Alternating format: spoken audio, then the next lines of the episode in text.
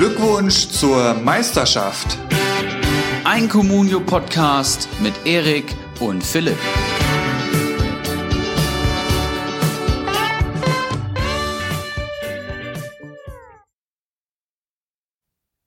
SGE, o SGE. Du bist schwarz und weiß wie Schnee. Bist in Form wie seit Jahren nicht, drum sag ich's dir jetzt ins Gesicht. Geilster Club auf dieser Erde, das wissen auch die Bayern jetzt. Du greifst weiter nach den Sternen, wir feiern dich auf jedem Fest. Tore durch Armin und Daichi, selbst Levi kommt da nicht mehr mit. Hab gestaunt, wie die Murmel reinfliegt, auf Neudeutsch sagt man, man, that's lit. Drum soll es jetzt so weitergehen. Ich will dich in Europa spielen sehen. Der Adler fliegt durch die Liga und bleibt immer weiter Sieger. 2 zu 1 und massig Punkte, Ulrich fehlt heute in der Runde, so lade ich mir den Goldson ein, um die Sensation zu beschreien. Ja, meine Damen und Herren, und daher sag ich mal Folge 74. Ich bin äh, Ibras Eriksson und nicht Ulrich H., der tatsächlich heute leider fehlt, wie ihr in meinem äh, selbstgeschriebenen Gedicht eben gehört habt. Und ähm, ja, Goldson komplettiert die erwartete Dreierrunde zu einer Zweierrunde. Und wir machen ja mal schön heute Vier-Augen-Prinzip.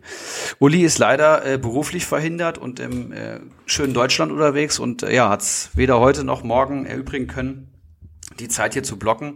Das war uns klar, dass das irgendwann mal vorkommt. Jetzt ist es das erste Mal so und da bin ich gleich froh, dass ich einen Gast an meiner Seite habe und hier nicht den großen Monolog halten muss. Und ich freue mich sehr, dass er heute da ist. Zum ersten Mal in diesem Podcast.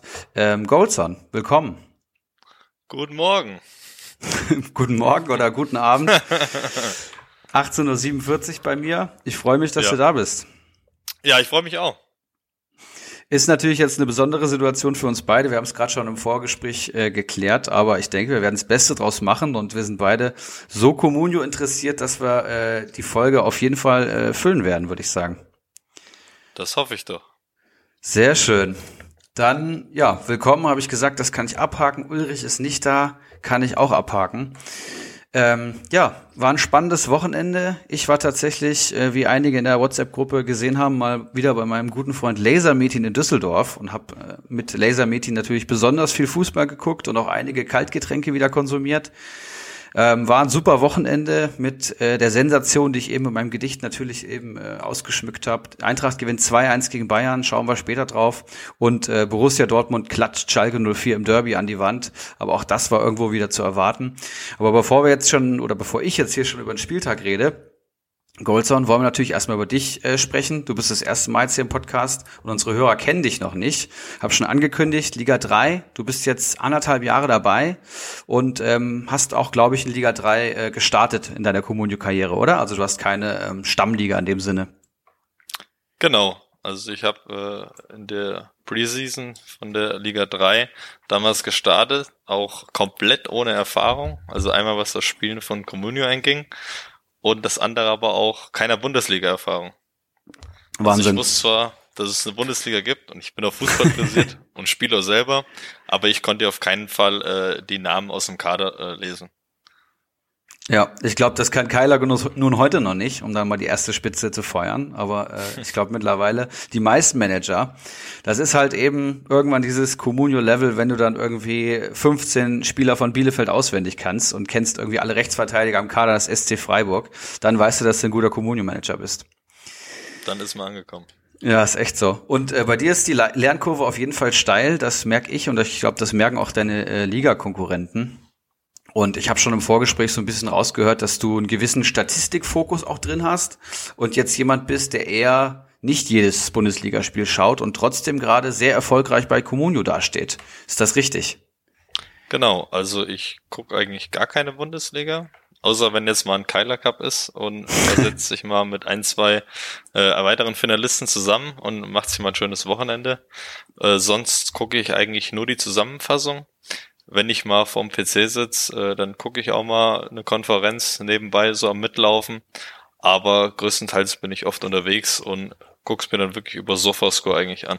Also ich Krass. bin dann schon heiß. Ich will schon die Nachrichten wissen, was passiert. Aber das Spiel gucke ich mir nicht unbedingt an. Ja, interessant. Das heißt, ähm, du schaust Sofascore, wie deine Spieler live performen, nehme ich an? Genau. Und guckst dann, wenn das Spiel rum ist, vielleicht nochmal äh, auf die Gesamtbewertung, wer noch gut performt hat oder so, oder? Genau, wer hat noch gut performt, was ist passiert und abschließend dann am Sonntag oder am Montag ähm, guckt man sich dann noch mal ein bisschen die Zusammenfassung auf der Zone an. Und ähm, das ist zwar nicht komplett aussagekräftig, aber da werden halt schon irgendwelche Szenen reingenommen, ähm, wo man ein bisschen was irgendwo ablesen kann und den groben Spielverlauf irgendwo erkennen kann. Ja, mache ich ja tatsächlich auch so. Ist ja auch so, dass ich nicht jedes Bundesligaspiel immer schauen kann. Ich bin ja nicht äh, von der von der Schlusskonferenz vom Rasenfunk, deswegen ähm, die The Zone Zusammenfassung ziehe ich mir auch immer rein. Die sind tatsächlich ganz gut. So hat man mal alle Tore gesehen, alle wichtigen äh, roten Karten sind dabei, fragwürdige Entscheidungen werden diskutiert. Ich mag das auch sehr gerne. Dann würde mich vielleicht noch mal interessieren, wie so dein Communio Alltag aussieht. Ähm, ich kann den ja mal von mir vielleicht auch mal skizzieren. Also ich stehe morgens immer auf, mache mir den ersten Kaffee, jetzt gerade im Homeoffice und dann ist das erste, was ich mache, ist mein Laptop schnappen, Communio aufschlagen, wenn ich besonders früh aufstehe, warte ich noch mal einfach eine Stunde, weil meistens noch nichts durch ist und schaue mir erstmal alles in Ruhe an. Habe ich meine Spieler bekommen, dann auf Comstats schaue ich, wie hat sich mein Gesamtteamwert entwickelt und dann schaue ich mehrfach täglich nochmal bei Liga Insider rein, um die neuesten News zu lesen und abends ähm, gebe ich dann meine Gebote eigentlich ab für die Spieler. Wie sieht's bei dir aus? Ja, ähnlich. Also auch morgens beim Aufstehen. Entweder da beim Kaffee schon am Frühstückstisch oder zum Wachwerden halt wirklich noch im Bett. Ähm, das ist also das erste, weil ich mache äh, die Communio-App auf und gehe eigentlich erstmal auf den Transfermarkt mhm. oder guck mir die News an, was ist überhaupt passiert. Ähm, dann, ich denke mal auch für jeden Anfänger vielleicht gut, ich gehe jeden Tag halt auf den Transfermarkt und guck mir wirklich jeden einzelnen Spieler an. Je nach Marktwert sind die Spiele ja immer interessanter und nicht so interessant. Weil ich mhm. aber selber nicht viel über die Mannschaften prinzipiell wusste, lese ich mich sozusagen, nehme ich mir täglich meine zwölf Spieler, wie viel sind's? Ich weiß es gerade gar nicht. 13, glaube ich, ja. 13 Spieler, die auf den Transfermarkt kommen und die lese ich irgendwo durch. Dann hat man immer was im Hinterkopf, dass man schon mal weiß, für wen könnte der kommen, wo spielt der, etc. Mhm. Das sind so die ersten Sachen. Irgendwo jetzt nach der über einer halben Saison kennt man jetzt schon viele. Ich würde immer nicht behaupten, noch nicht alle. Hat vielleicht schon mal gehört, aber ähm, so kriegt man schon so ein bisschen rein, ähm, wer eher interessanter ist und wer nicht. Das Ganze gleiche ich dann auch wirklich mit Liga Insider ab. Also ich nehme mir Spieler X, gucke dann im Liga Insider, ist er aktuell verletzt, wie sah die ganze Historie aus und wie könnte die Zukunft aussehen und wie sieht auch der aktuelle Spielplan zum Beispiel von der Mannschaft aus. Das heißt, äh, du machst nicht das, was glaube ich tatsächlich viele machen, Manager. Das heißt, morgens auf den Transfermarkt gehen, schauen, wer ist vom Computer drauf und dann einfach Namen lesen sondern ähm, du schaust dir einfach zwölf Profile im Endeffekt an, ne? Ja, genau. Ja, das ist, glaube ich, sehr sinnvoll. Das mache ich tatsächlich auch. Und gerade wenn ich so auf der Suche nach Spielern bin, ähm, und auf den ersten Blick ist so aus, aus Kombination Name und Marktwert, ähm, was vom Computer drauf ist, nichts richtig dabei, dann gehe ich tatsächlich in die äh, Profile rein. Schau, wo ein Aufwind ist, wo entwickelt sich der Marktwert vielleicht positiv, welcher Spieler hat lang nicht getroffen und könnte mal wieder, oder welcher Spieler hat gerade getroffen, ist vielleicht ein bisschen überbewertet oder auch unterbewertet, je nachdem. Also ich gehe auch tatsächlich die Profile durch. Das ist ein sehr guter Tipp. Ja. Ähm, stark. Dann würde ich einfach mal in Liga 3 äh, mich einloggen und würde mal schauen, wie es bei dir aussieht. Du bist ähm, aktuell Platz 8 mit 527 Punkten und einem sensationellen Mannschaftswert von 69,7 Millionen. Das ist der zweithöchste Mannschaftswert der gesamten Liga, sehe ich hier. Hinter der Spielvereinigung Bambole Rutschbahn ähm, Felix, der ja letzter Gast war, der so gut wie aufgestiegen ist, will ich mal sagen. Und ähm, ja, du greifst noch nach den Sternen, hast aktuell 50 Punkte auf Platz zwei und ähm, hast auch, glaube ich, irgendwie ein Aufstiegsligaziel formuliert, oder? Ähm, am Anfang war wirklich das Ziel, was ich formuliert hatte, war, um den Aufstieg mitzuspielen. Mhm. Dann hatte ich einen relativ schlechten Start, der größtenteils auch auf viel Unwissenheit zurückzuführen ist. Was ich dann aber wirklich drehen konnte, also ich war bei einem Mannschaftswert bei um die 25 Millionen. Krass. Habe mich jetzt wirklich Schritt für Schritt hochgearbeitet. Und gut, diesen Spieltag wirklich keinen schönen Spieltag gehabt. Ich hatte mir eigentlich gedacht, nach dem Keiler Cup, ich habe jetzt einen richtig runden Kader, elf Stammspieler oder fast und äh, kommen 16 Punkte bei rum. ja, das kann ich zu gut. Ich glaube, dem einzigen, den es auch nicht passiert, ist Bakadi Diakite aus Liga 1 und Felix wahrscheinlich auch aus Liga 3. Aber ansonsten hast du immer diese Spieltage, die dich an allem zweifeln lassen, ne? Ja, ja. Das kenne ich zu gut. Jetzt habe ich hier gerade mal parallel ins Team geschaut. Das sieht ja schon sehr ordentlich aus. Deine zwei Leistungs-, drei Leistungsträger sind vor allem Kimmich, André Silva und Kalajdzic. Ähm, ja, Kimmich muss ich nichts zu sagen. 116 Punkte ähm, aus, ich weiß gar nicht wie viele Partien, 16 Partien. Das ist ein PPS von über sieben tatsächlich. Das ist herausragend gestört. André Silva, ähm, der erfolgreichste Stürmer 2021 und ich glaube zweitbeste Comunio-Spieler insgesamt hinter Lewandowski gerade, steht beim PPS von 7,6 und Kalajdzic, ähm, ja, den habe ich, auf den habe ich so ein bisschen Abgesang gehalten ich weiß gar nicht wann das war, vor Weihnachten irgendwann, hab gesagt, er wird gar nicht mehr performen. Und jetzt hat der Kerl halt in den letzten vier Spielen fünf Tore geschossen und irgendwie 50 Punkte geholt. Manch, äh, Comunio Marktwert steht bei 11,27 Millionen. Das ist natürlich ein richtig dicker Fang. Ja, genau. Den habe ich damals äh, einen Spieltag, bevor sich Gonzales verletzt hat, hatte ich ihn für sechs Millionen in den Kader geholt, mhm. weil ich halt einfach gesehen habe, er kommt immer, also er kriegt ja. wirklich jedes Spiel seinen Einsatz und ähm, dafür sechs Millionen für einen Stürmer in der 20er Liga kann man zahlen. Er hat auch gar nicht so viel schlechte, äh, so schlechte Punkte gehabt. Er stand dann, glaube ich, auch schon um die 60 Punkte, was für sechs Millionen über den Daumen eigentlich schon kein schlechter Wert war, also jetzt nicht komplett überteuert. Ja.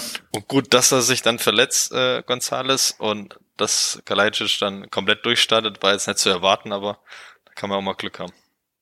ja, auf jeden Fall. Du musst auch in der Kommunionsaison Glück haben, um da wirklich oben angreifen zu können. Es gibt ja immer Spieler, die dich im positiven Sinne überraschen, aber wo du natürlich äh, den Peak, du, also die Höhe des Peaks kann man ja bei vielen vorher nicht definieren. Ne? Also ich habe einen Lazaro jetzt zurückbekommen, äh, der performt gerade gar nicht, was Kommunio-Punkte angeht, aber ist halt so ein Spieler, der, der hat so viel Talent und ich hatte ihn auch damals in der Hertha-Saison, nachdem er dann verkauft wurde, ähm, der kann natürlich auch komplett explodieren, ne? Und Kalajdzic ist halt auch so ein, so ein Typ. Wuchtiger Mittelstürmer hat es schon in der Bundesliga bewiesen. Stuttgart sehr offensiv stark und ja, jetzt steht er bei 106 Punkten. Herausragend. Ähm, ja. ja, willst du noch was sagen? Ja, nee, das wird, denke ich, auch noch so weitergehen, weil ja. Gonzales fehlt ja auf jeden Fall noch ein bisschen. Also von daher wird er auch erst noch mal in meinem Kader, denke ich, bleiben. Und dann sehe ich natürlich hier noch so Preis-Leistungsgranaten wie äh, Lenz, äh, Hinti hast du im Team, ähm, Pritel und ähm, wen habe ich hier noch gesehen? Christian Günther vom SC Freiburg. Auch das schöne Ergänzung zu deinen Big Guns. Aber was mich natürlich interessiert, Goldson, ist, wie konntest du dir 69 Millionen Mannschaftswert in Liga 3 erwirtschaften? Ähm, Du standst mal bei 24 Frage. Millionen, hast du gesagt, und jetzt hast du den zweithöchsten und auch so von der von der Kaderstärke und gerade so so ein Kimmich und ein Silver, die musst du dir erstmal ins Team kaufen können. Ähm, was hast du gemacht? Also welche Transfers haben da besonders gut geklappt bei dir? Also nachdem am Anfang natürlich alles nicht geklappt hatte, ähm, hatte ich dann auch mal am Anfang zwei verletzte Spieler, wo ich einfach mhm. darauf gesetzt habe, was aber auch kaum aufgegangen ist. Und ich habe auch viel an meinem Kader festgehalten und Leute lange gehalten. Äh, es gibt dann einfach keine Punkte. Und selbst der Verletzte, ich hatte damals schon Tommy im Kader gehabt, den habe ich über acht Wochen gehalten und habe nur Minus gemacht und keine Punkte geholt und hat mir 3, Millionen gebunkert. Und ich, irgendwann habe ich dann angefangen zu sagen, nee, ich fange einfach an zu transferieren. Also es gibt für mich keinen Spieler mehr, ich sag mal wie Bamboleo oder äh, Bacardi Diageteo sagen, den ich nicht verkaufen würde. Mhm. Kill Your Darlings, ja. Ja. Also man muss einfach den Preis dafür gehen, wenn jemand gerade vielleicht gut performt hat und wenn es gerade gut gelaufen ist, zu sagen, okay, ich nehme die Millionen mit und guck mich dann wieder neu um. Mhm. Dass ich mich einfach in einen gewissen Mannschaftswert hocharbeiten kann. Also Kimmich hatte ich mir auch jetzt erst gestern geholt gehabt. Äh, hat auch lang mit gehadert. Muss dafür auch noch was abgeben weil halt einfach 18 Millionen trotzdem von 69 Millionen ist halt trotzdem schon viel. Ja, auf jeden Fall. Aber auch da ist es bei mir so, die Erwartung ist ganz klar. Bayern hat jetzt eher schlechte Spiele gehabt.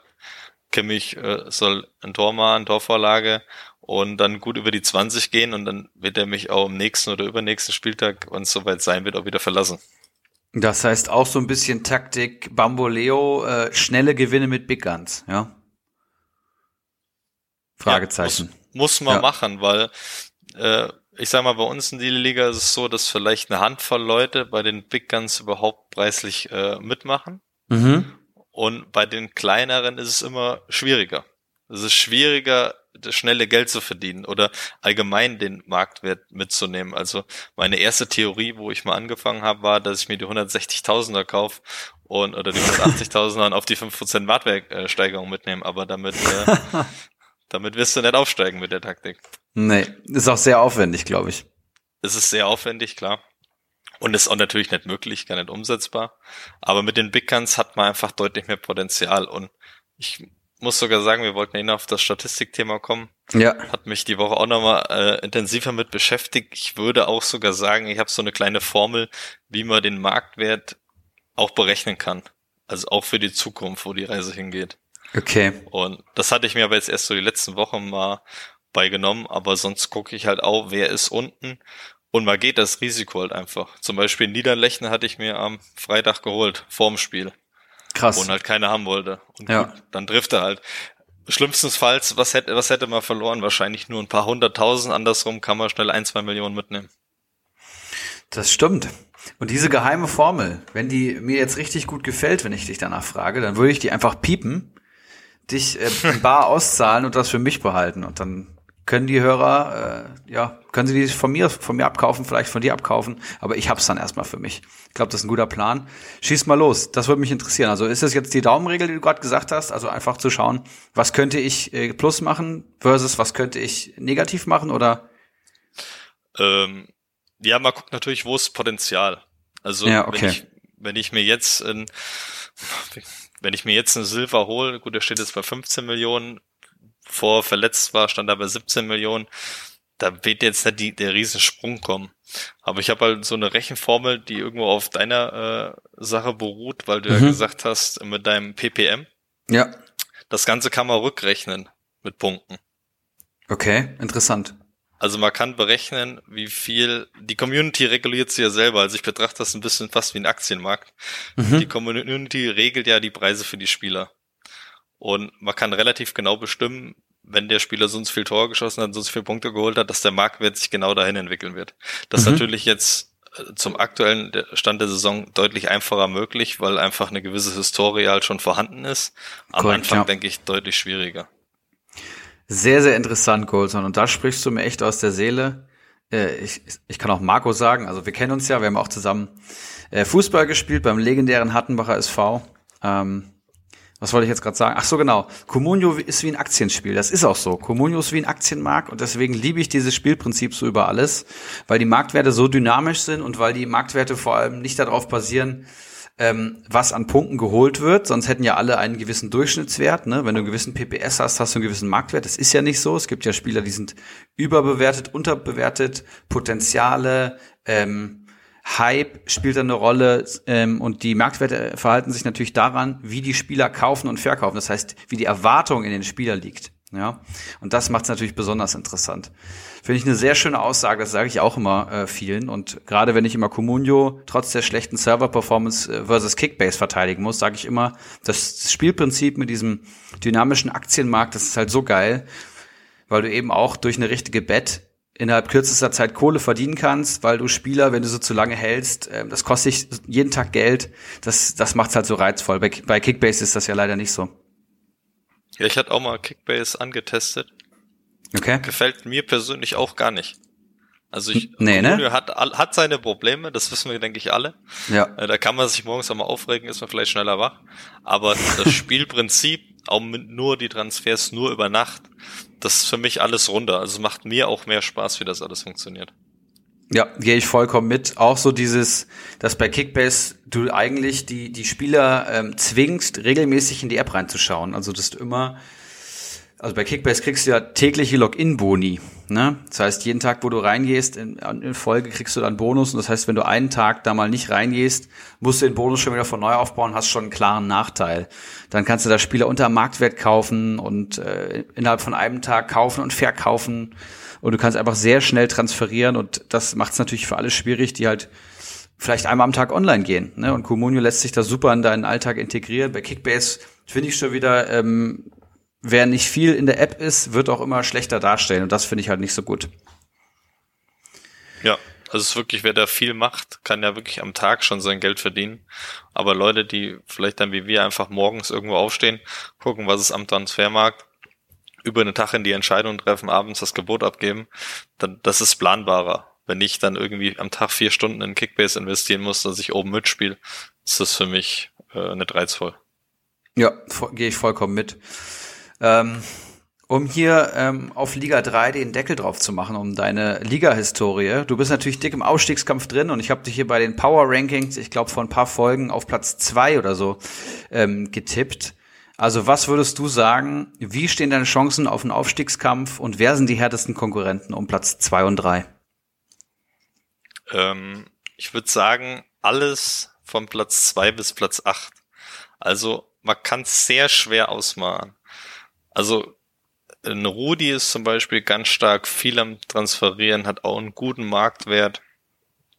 Genau das Gegenteil ist zum Beispiel fast ein Schmittler. Hat einen deutlich geringeren Marktwert, ähm, und transferiert fast gar nicht und holt jetzt am Wochenende wieder 40 Punkte und steht auf Platz zwei. Ja, also, unfassbar.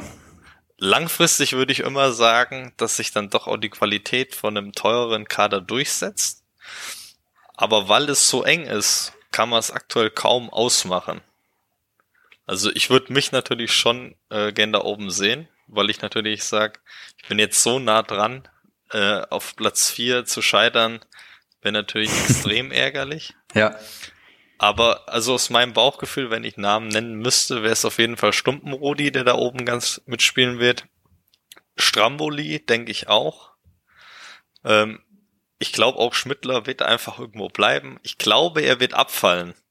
Mhm. Ohne die genaue Prognose zu geben wollen, aber ich glaube einfach, ein Brömmel kann einfach nicht jedes Wochenende treffen und kann da nicht immer so die Punkte holen, wie es jetzt oft bei ihm geklappt hat. Ich könnte mir vorstellen, dass es hinten raus dann, dass vielleicht doch die Punkte fehlen. In Kyler Gesnus nun macht auch viel. Aktuell hat er ein bisschen äh, Scheiße am Schuh. Schön gesagt, das heißt, ja. Es läuft nicht alles so rund. Ähm, ist halt auch spannend, ähm, ob er sich zurückkämpfen kann. Er wird auf jeden Fall alles daran geben. Und auch ein El Polio punktet halt bärenstark. Jetzt äh, ein Renato Steffen im Kader gehabt. Oder ein Baslers Elf, der nach oben mitspielt, hat halt auch einen Kostet, einen Arnold. Das Mittelfeld ist halt schon mal damit gedeckt. Ob es dann auch weiterhin für ganz oben reicht, muss man wirklich schauen. Also irgendwo zwischen diesen sieben Leuten wird's ausgemacht, aber man kann keine feste Prognose geben. Ja, schön gesagt. Also ich glaube, Schmittler 99 wird auch nicht aufsteigen. Dafür, ja, ist der Kader auch einfach nicht gut genug. Ne? Also klar, dann war man Gituka mit 115 Punkten und ein Tapsoba, der auch schon bei 87 steht oder auch ein Knoche wird nochmal das Tor treffen, da bin ich mir sicher. Und es gibt auch bestimmt noch das Spiel, wo ein Hannes Wolf seine Torvorlage sammelt. Aber ich glaube nicht, dass das ähm, für die ganze Saison reicht. Ne? Wir stehen jetzt hier bei Spieltag 22. Das sind einfach noch zwölf Spieltage. Das ist eine verdammt lange Zeit. Und ich glaube nicht, dass er jetzt den Vorsprung von 20 Punkten über zwölf Spieltage halten kann. Also das glaube ich nicht. Kai Lagenus nun glaube ich ehrlich gesagt auch nicht. Tut mir ein bisschen leid. Aber da ist momentan einfach nicht so das Spielglück da, finde ich. Ja, da sind auch gerade nicht so die, die formstarken Spieler am Kader, sondern alles, was schon mal gut performt hat, aber gerade vielleicht eher so im Tief ist. Klar kann auch alles wieder in die andere Richtung umschlagen.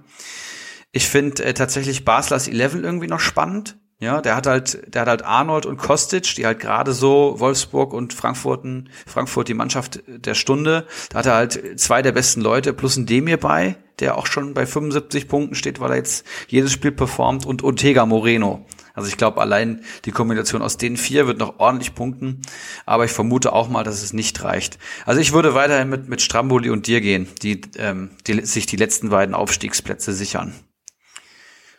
Das wäre schön, wenn das so wäre. ja, das habe ich mir gedacht, dass jetzt was kommt. Ja, aber schauen wir mal. Also Liga 3 ist sehr, sehr spannend im Gegensatz zu meiner Liga. Gefällt mir richtig gut und ich schaue natürlich auch jeden Spieltag rein. Ja, jetzt ja. haben wir, haben wir schon, sorry? Ja, nee, du hast recht, das ist richtig spannend. Also, dass das Feld auch so eng ist, äh, da oben, das hätte man, glaube ich, auch gar nicht so erwartet. Auch welche Namen vielleicht da oben stehen, hätte man nicht erwartet. Und unten ist, glaube ich, auch nochmal genauso eng, obwohl die fast die vier Absteiger, oder Absteiger sind es ja nicht, aber ähm, da sich schon eine Lücke bildet. Ja. Zum Mittelfeld. Ich habe gerade auf die Zeit geguckt, Marco, und jetzt stehen wir hier schon bei 25 Minuten und das ohne den großen Ulrich Haar, der ja eigentlich schon für seinen Bayern-Block immer die ersten 15 Minuten wegblockt. Jetzt haben wir schon über Liga 3 geredet, über deinen Kader. Und ist natürlich schade, dass er sich den Tag heute ausgesucht hat. Oder schade in Anführungszeichen. Vielleicht hat er es auch einfach clever gemacht. Denn wir haben es ja in meinem Gedicht am Anfang schon gehört. Die Eintracht hat natürlich die Bayern geschlagen und über das Derby müssen wir natürlich auch reden. Deswegen würde ich gerade noch mal unsere Facebook-Gruppe empfehlen für alle Manager, die da noch nicht drin sind. Glückwunsch zur Meisterschaft in die Facebook-Suchleiste eingeben und in die ähm, Gruppe kommen. Ist eine lockere Community geworden mit, ich weiß nicht, 150 Mitgliedern oder so. Ähm, ja, die vor allem einfach in Depth, oh, jetzt habe ich das englische Wort falsch ausgesprochen, Communio-Analysen geben kann und man kann seinen Kader reinstellen, man kann äh, Umfragen machen, man kann ähm, ja Analysen oder Verkaufsentscheidungen hinterfragen lassen und bekommt eigentlich immer eine sehr gute Einschätzung. Also ich habe schon diverse Problemfälle von mir reingestellt und wenn ich wirklich zu keiner klaren Entscheidung komme, frage ich immer die Community und danach bin ich immer schlauer. Äh, schlauer. Ähm, ich weiß nicht, ob du es auch schon genutzt hast. Ich hatte die ganze Zeit keinen Facebook-Account. Okay. Oder nicht, nicht mehr. Ich hatte mal deaktiviert, hatten gerade mal aktiviert und habe auch in die Gruppe reingeschaut. Ist auf jeden Fall interessant. Ähm, und ich finde auch mittlerweile den Discord-Server, den es halt einfach gibt, auch sehr interessant. Ja. Der aber leider noch nicht so genutzt wird, wie er genutzt werden könnte. Sehe ich ganz genauso. Ich bin auch ein großer Discord-Fan. Äh, Florian aus der aus der äh, Facebook-Gruppe hatte ich ja auch schon mal mit drauf. Da haben wir auch über Kommunio-Statistiken gequatscht. Das ist halt schon einfach ein geiles äh, geiles Format Discord. Ne? Also wer früher mal Teamspeak genutzt hat und gerne Sprachnachrichten nutzt, der hat eigentlich alle Vorteile davon. Plus eigentlich eine soziale Netzwerkfunktion auf einer Plattform. Dazu noch kostenlos. Aber mal schauen, vielleicht kommt's ja noch. Ne? Ja. Worauf ich eigentlich eben hinaus wollte, ist, wir müssen über den Spieltag reden. Wir haben neun Spiele vor der Brust. Ähm, dadurch, dass wir jetzt nur zu zweit sind, also, äh, statt zu dritt, wird es wahrscheinlich nicht ganz so ausgedehnt wie normalerweise mit dem Gast. Aber ich bin gespannt, was du über die einzelnen ähm, Spiele denkst, was du dir für Communio-Erkenntnisse ähm, rausgezogen hast. Und äh, wir würden Freitagabend mal starten bei Bielefeld-Wolfsburg. Gerne. Soll ich anfangen? Möchtest du anfangen? Der Fang Gast darf gerne an. Sehr gut. Dann fange ich an, denn das Spiel habe ich tatsächlich äh, noch halbwegs erlebt. 2030 war ich noch nicht so betrunken, dass ich gar nichts mehr mitbekommen habe, wie normalerweise mit Lasermeeting am Freitagabend. Ähm, Bielefeld zu Hause gegen VfL Wolfsburg. Und ähm, was man hier schon mal sagen muss, ist, dass Bielefeld so ein bisschen seine größte Stärke gerade verliert. Und das ist nämlich ein super Defensivspiel. Also Bielefeld hat sich in der Hinrunde vor allem dadurch stark gemacht, das heißt stark in Anführungszeichen, ähm, gemacht, dass sie die Null gut gehalten haben und äh, die haben zwar keine Tore geschossen, aber sie haben auch wenig gefangen. Und jetzt kippt das gerade so ein bisschen, habe ich das Gefühl. Ähm, erste Minute ähm, 1-0 gefallen in der 29. Minute durch Renato Steffen, durch Torvorlage von Gerhard, 2-0 in der 47. wieder durch Renato Steffen. Und dann wird es schon ganz schwer für Bielefeld und Wolfsburg ist gnadenlos. Und dann ist es Arnold in der 54. der ein schönes 3-0 schießt. Und äh, was man hier mal sagen muss, ist, Wolfsburg hat von Anfang an das Spiel dominiert, hat Bielefeld an die Wand gedrückt, will ich mal sagen, und ja, hat früh die Tore gemacht, hat es dann runtergespielt. Wolfsburg ist in der Top-Verfassung. Wolfsburg ist aktuell Tabellendritter in der Bundesliga. Die haben einen super Kader. Der Trainer muss nichts verändern in der Startelf, weil sich keiner verletzt und alle topfit sind.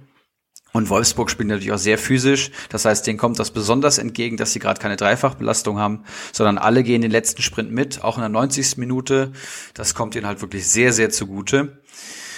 Ja, was habe ich mir hier noch aufgeschrieben? Kein Weghorst-Tor und trotzdem 3-0-Sieg. Das kommt nicht häufig vor, aber zeigt auch, dass Wolfsburg das eben auch kann. Ja, und bei Bielefeld ist natürlich ganz wichtig, ganz wichtige Personalie ist äh, Vogelsammer oder Vogelsammler, wie der White ihn nennt. Ähm, ist zurück, direkt wieder in der Startelf, hat jetzt hier minus vier Punkte mitgenommen. Ist der schlechteste Bielefelder mit Ortega Moreno gewesen. Ähm, schade eigentlich. Davor hat er zwei, drei und einen Punkt geholt und er war vor allem in der Aufstiegssaison einer der Männer bei äh, Bielefeld. Der hat 144 Punkte letzte Saison geholt in Liga 2. Also ist eigentlich mit Fabian Klos die Offensive gewesen. Und ähm, ist auf jeden Fall schon mal eine Kaufempfehlung. Also da ist auf jeden Fall Potenzial, ist ein richtig guter und man muss halt schauen, ob er den Sprung in die erste Liga schafft. Und Brooks hat die fünfte gelbe Karte gesehen und wird entsprechend nächstes Spiel ausfallen. Ähm, und wer dann neben, wer hat da gespielt? Lass mich gerade schauen. Lacroix ähm, verteidigt, ist natürlich die Frage. Ich gehe mal von Pongracic aus, der auch in der 83. eingewechselt wurde. Ja, so viel meine Infos zu dem Spiel. Was hast du noch hinzuzufügen? Ja, man kann einfach sagen, dass Wolfsburg so stark ist, dass man auch, glaube ich, anhand der Auswechslung sehen kann. Die schonen die Leute, die haben komplett ihre Top 11 gefunden. Ja. Und spielen die 3-0 gegen die Wand. Und für die Zukunft ist halt wirklich so, äh, Arminia oder Arminia Spieler finde ich auch sehr interessant, mag ich auch. Habe auch selber Briedel, der jetzt wieder zurückgekommen ist. Aber wenn man sich auch das Programm zukünftig anguckt, wird das keine leichte Aufgabe auf jeden Fall werden, weil da kommt jetzt noch Dortmund, Union, Leverkusen, Leipzig. Also da muss man wirklich schauen, wem man sich davon dann auch ins Team holen kann oder wer dann vielleicht halt doch die Minuspunkte holt. Auch wenn Ortega Moreno die letzten Spiele eigentlich immer sehr gut äh, dastand. Ja. Aber wenn irgendwann zu viel aufs Tor kommt und zu viel reingeht, dann wird das auch nichts mehr. Ja.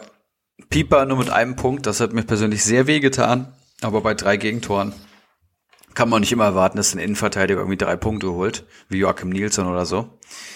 Naja, äh, war auf jeden Fall ein sehr dominantes Spiel und ziemlich einseitig. Und ähm, da machen wir gleich am Samstag weiter mit der Sensation des Spieltags. Ich habe äh, Freitagnachmittag äh, Frankfurt-Bayern geguckt und abends dann Schalke-Dortmund. Das heißt, ich habe keine Konferenz geguckt. Da entscheide ich mich selten dagegen, aber in dem Fall war es natürlich notwendig.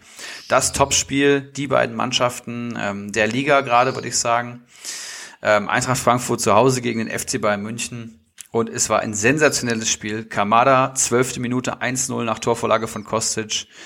Younes in der 31. durch ein Traumtor zum 2 0. Ich habe natürlich noch im Kader, ich habe es schon in der Facebook-Gruppe geschrieben.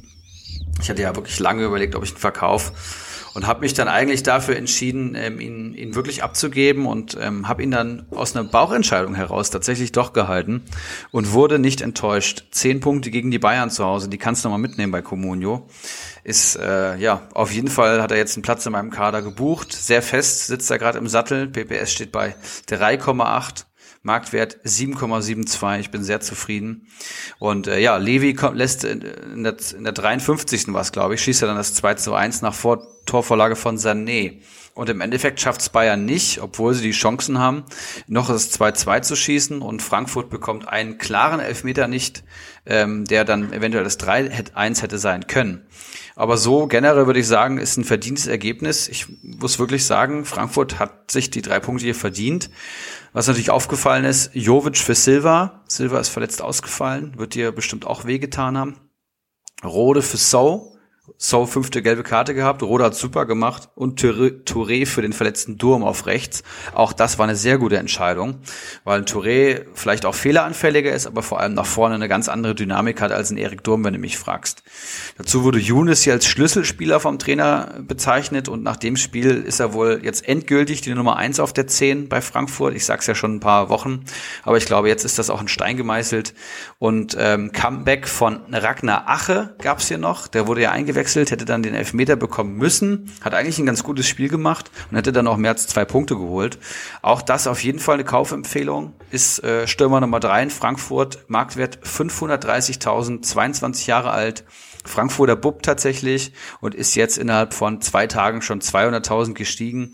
Also allein durch den Kurzeinsatz kann ich mir über eine Million vorstellen und wenn er jetzt weiter Kurzeinsätze bekommt, vielleicht auch mehr. Und wen habe ich hier noch? Fünfte gelbe Karte für Ndika. Das wird interessant, wer da nächste Woche spielt. Ich kann mir vorstellen, dass Hasebe hinten reingeht und dann Doppel-6 aus ähm, Rode und So, aber Hasebe hat sich auf der 6 jetzt echt schon wichtig gemacht, muss man wirklich mal abwarten. Ähm, und bei Bayern ist mir aufgefallen, dass tatsächlich Chupomoting hier spielt, ähm, den ich da gar nicht erwartet hätte. Äh, auf der 10 ähm, vor Musiala, der gerade so ein bisschen der Shootingstar der Bayern ist, zumindest der einzige, der irgendwie außerhalb der Elf der letzten Saison so ein bisschen von sich reden macht. Choupo-Moting, ja, hat sich auf jeden Fall nicht mit Ruhm bekleckert und auf der Doppelsechs neben Kimmich, weil alle anderen Verletzte angeschlagen waren, kommt Marc Rocker, der auch ein eher unauffälliges Spiel macht, möchte ich mal sagen. Und in der 46. kommt dann Goretzka rein und ich denke, dass der jetzt auch wieder den Platz einnehmen wird, wenn er auch nur halbwegs gerade auslaufen kann. Ja, langer Monolog von mir. Ich bin überglücklich, hab's extrem gefeiert und äh, ja, hab ja auch ein kleines Gedicht dazu geschrieben. Was sagst du zum Spiel? Ja, ich kann mich da nur anschließen. Also das Ergebnis ist natürlich wirklich super. Auch wenn die Bayern, glaube ich, in der zweiten Halbzeit richtig Druck gemacht haben. Ja, klar. aber sie lassen am Anfang einfach zu, sind einfach zu schwach, fangen sich dann die zwei Tore, ich meine von Younes, wie das Ding in Winkel gehauen hat, beziehungsweise ich glaube, er hatte ja vorher nochmal eine Chance, wo er fast von der Mittellinie über Neuer lupfen will, Ja. wo, glaube ich, auch nur ein halber Meter gefehlt hat.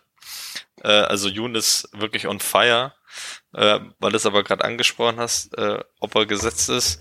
Wiefern ist er gesetzt? Weil daneben spielt ja noch Kamada und wenn Kostic jetzt wieder nach hinten rückt und Silva nach vorne, dann wird Kamada weichen. Kann man das so äh, nehmen oder?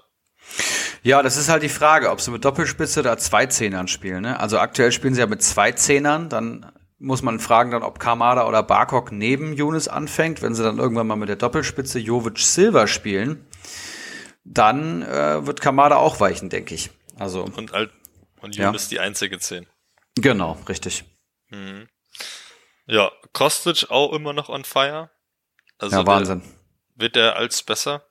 Mal glaub's kaum. Also er hat einfach komplett seine alte Form wiedergefunden. Ähm, ja, der Elfmeter von Ache, ganz klar. Also ich weiß auch nicht, wie man das nicht geben kann. Trotz äh, Videoassistent. Unfassbar. Hab mich so aufgeregt. Ja. Und was hatte ich mir noch aufgeschrieben? Ja gut, genau, äh, bei Bayern stimmt's jetzt so richtig. Und äh, Goretzka ist jetzt wieder zurück. Der dann, wie du schon gesagt hast, für Marc Rocker gekommen ist. Und Ja. ich denke, dass er da auf jeden Fall auch bleiben wird. Ich weiß nicht, ob du das Spiel über 90 Minuten geguckt hast, aber äh, Süle gegen Kostic war natürlich auch äh, ein Duell für die Götter. Der eine gedanklich eher beim Nutella-Brot nach der äh, körperlichen Figur zu schließen und der andere ist halt irgendwie in den letzten fünf Spielen in der Bundesliga The Man und äh, wahrscheinlich der beste Linksaußen der Liga gerade. Und das war wirklich sehr, sehr äh, eindeutig und zeigt mir, wie gut Philipp Kostic tatsächlich ist. Unfassbar.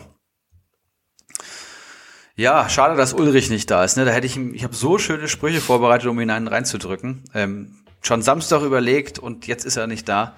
Sehr, sehr schade. Werden wir vielleicht nächste Woche nachholen, ähm, obwohl er mir hoffentlich zustimmen wird, dass die Eintracht das Ding verdient gewonnen hat. Möchtest du mal mit Freiburg gegen Union weitermachen? Ja, können wir mal reingucken. Genau, Union gewinnt 1 zu 0 in Freiburg. Durch, in der 64. durch Brömmel. Mhm. Vorlage von Ingwer- Ingwertsen. Ähm, was gibt's groß zu sagen? Union halt deutlich besser, zumindestens, äh, ich sehe es ja jetzt aus kommunotechnischer Sicht, Mhm. dass halt alle punkten, äh, bis auf meine Spieler, muss man natürlich dazu sagen. Also der Einzige, der wirklich ja nicht gut wegkommt, ist halt Lenz. Ich glaube, der hatte auch eine gute Torchance, die aber gar nicht als Großchance gewertet worden war. Äh, aber ich denke mal deutlich mehr am Zug gewesen. Ähm, was auch noch, glaube ich, ganz interessant war, Kruse war immer, war auf der Bank, kam aber nicht rein. Ja, und auf der anderen Seite, bei Freiburg hat Griffo wohl einen rabenschwarzen Tag erwischt und geht da mit minus einem Punkt runter. Mhm. Sonst kann ich jetzt gar nicht viel zu sagen. Ja, ich habe mir noch aufgeschrieben, also war natürlich von den Toren eher ein, ein langweiliges Spiel. Man hat nicht viel verpasst, wenn man ein Einzelspiel geguckt hat. Ähm, Prömel vor Gentner scheint so zu sein. Ja, das war so ein kleines Stammplatzduell da im Mittelfeld. Da würde ich Gentner jetzt mal sagen, dass, wenn alle fit sind, er keinen Stammplatz hat. Dimirovic äh, von der Bank, da hat äh, Streich gesagt, ihm hat ein bisschen die Spritzigkeit gefehlt, wird aber mittelfristig auf jeden Fall wieder in der Startelf auftau auftauchen. Und ähm, ja, Schlotterbeck kam auch nur von der Bank, auch das interessant. Ähm, wir haben ja Viererkette gespielt mit Gulde und Lienhardt und da war eben Kevin Schlotterbeck jetzt der, der weichen musste. Auch das sollte man weiter beobachten. Ähm, und Unionskader ist mir aufgefallen, füllt sich jetzt so langsam wieder. Ne? Da waren ja auch viele Verletzte in den letzten fünf Spielen, glaube ich, kein Spiel gewonnen. Jetzt wieder ein Sieg und jetzt kommen eben so Charaktere wie ähm, Kruse noch zurück, Poyanpalo ist wieder da, Alvoni fängt jetzt aber, fällt jetzt aber länger aus, Ingwarzen ist da vorne, Musa, Endo, und wen ich jetzt noch alles vergesse, ähm, da sind wirklich richtig viele Jungs. Ich weiß nicht, was mit Geraldo Becker ist. Ähm, und, und Kruse kommt einfach zurück, also der Offensivspieler, der jetzt auch die ganze Zeit gefehlt hat. Union Berlin wirklich gerade so eine kleine Durststrecke gehabt und ähm, ich habe ja vom Florian hier wöchentlich die Auf, äh, Auswertung der nächsten fünf Gegner ähm, in aktueller Durchschnittsstärke, gewichtet nach Form und Tabelle mit einem so einem Ampelsystem.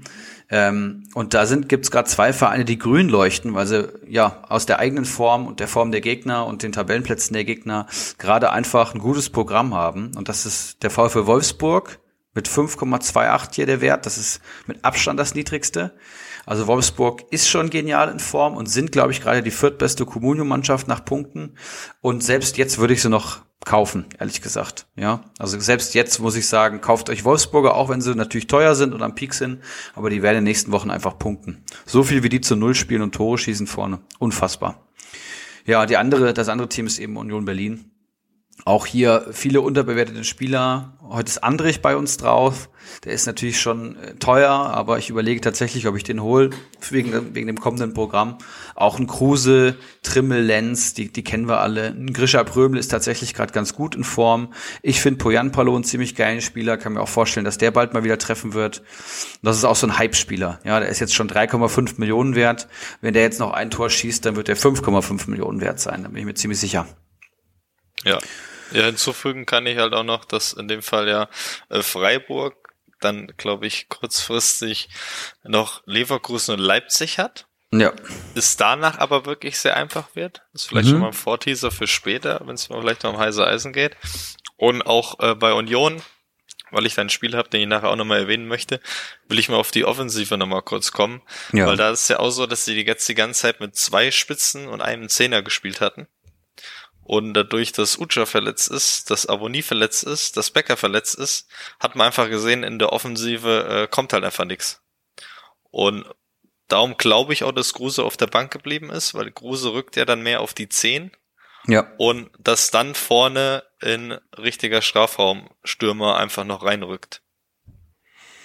Können wirklich gut sein. Ähm, ich vermute Poyanpalo oder Av- Avoni, der jetzt länger ausfällt, so von der Statur, so als klassischen äh, Zielspieler. Und dann ist es vermutlich Poyanpalo. Das würde äh, das nochmal bestätigen. Ja, genau. Also ich würde auch Poyampalo sehen oder man kann es vielleicht schon sagen, ich würde auch Musa sehen, ganz klar. Weil die Okay. haben den ja auch nicht grundlos geholt.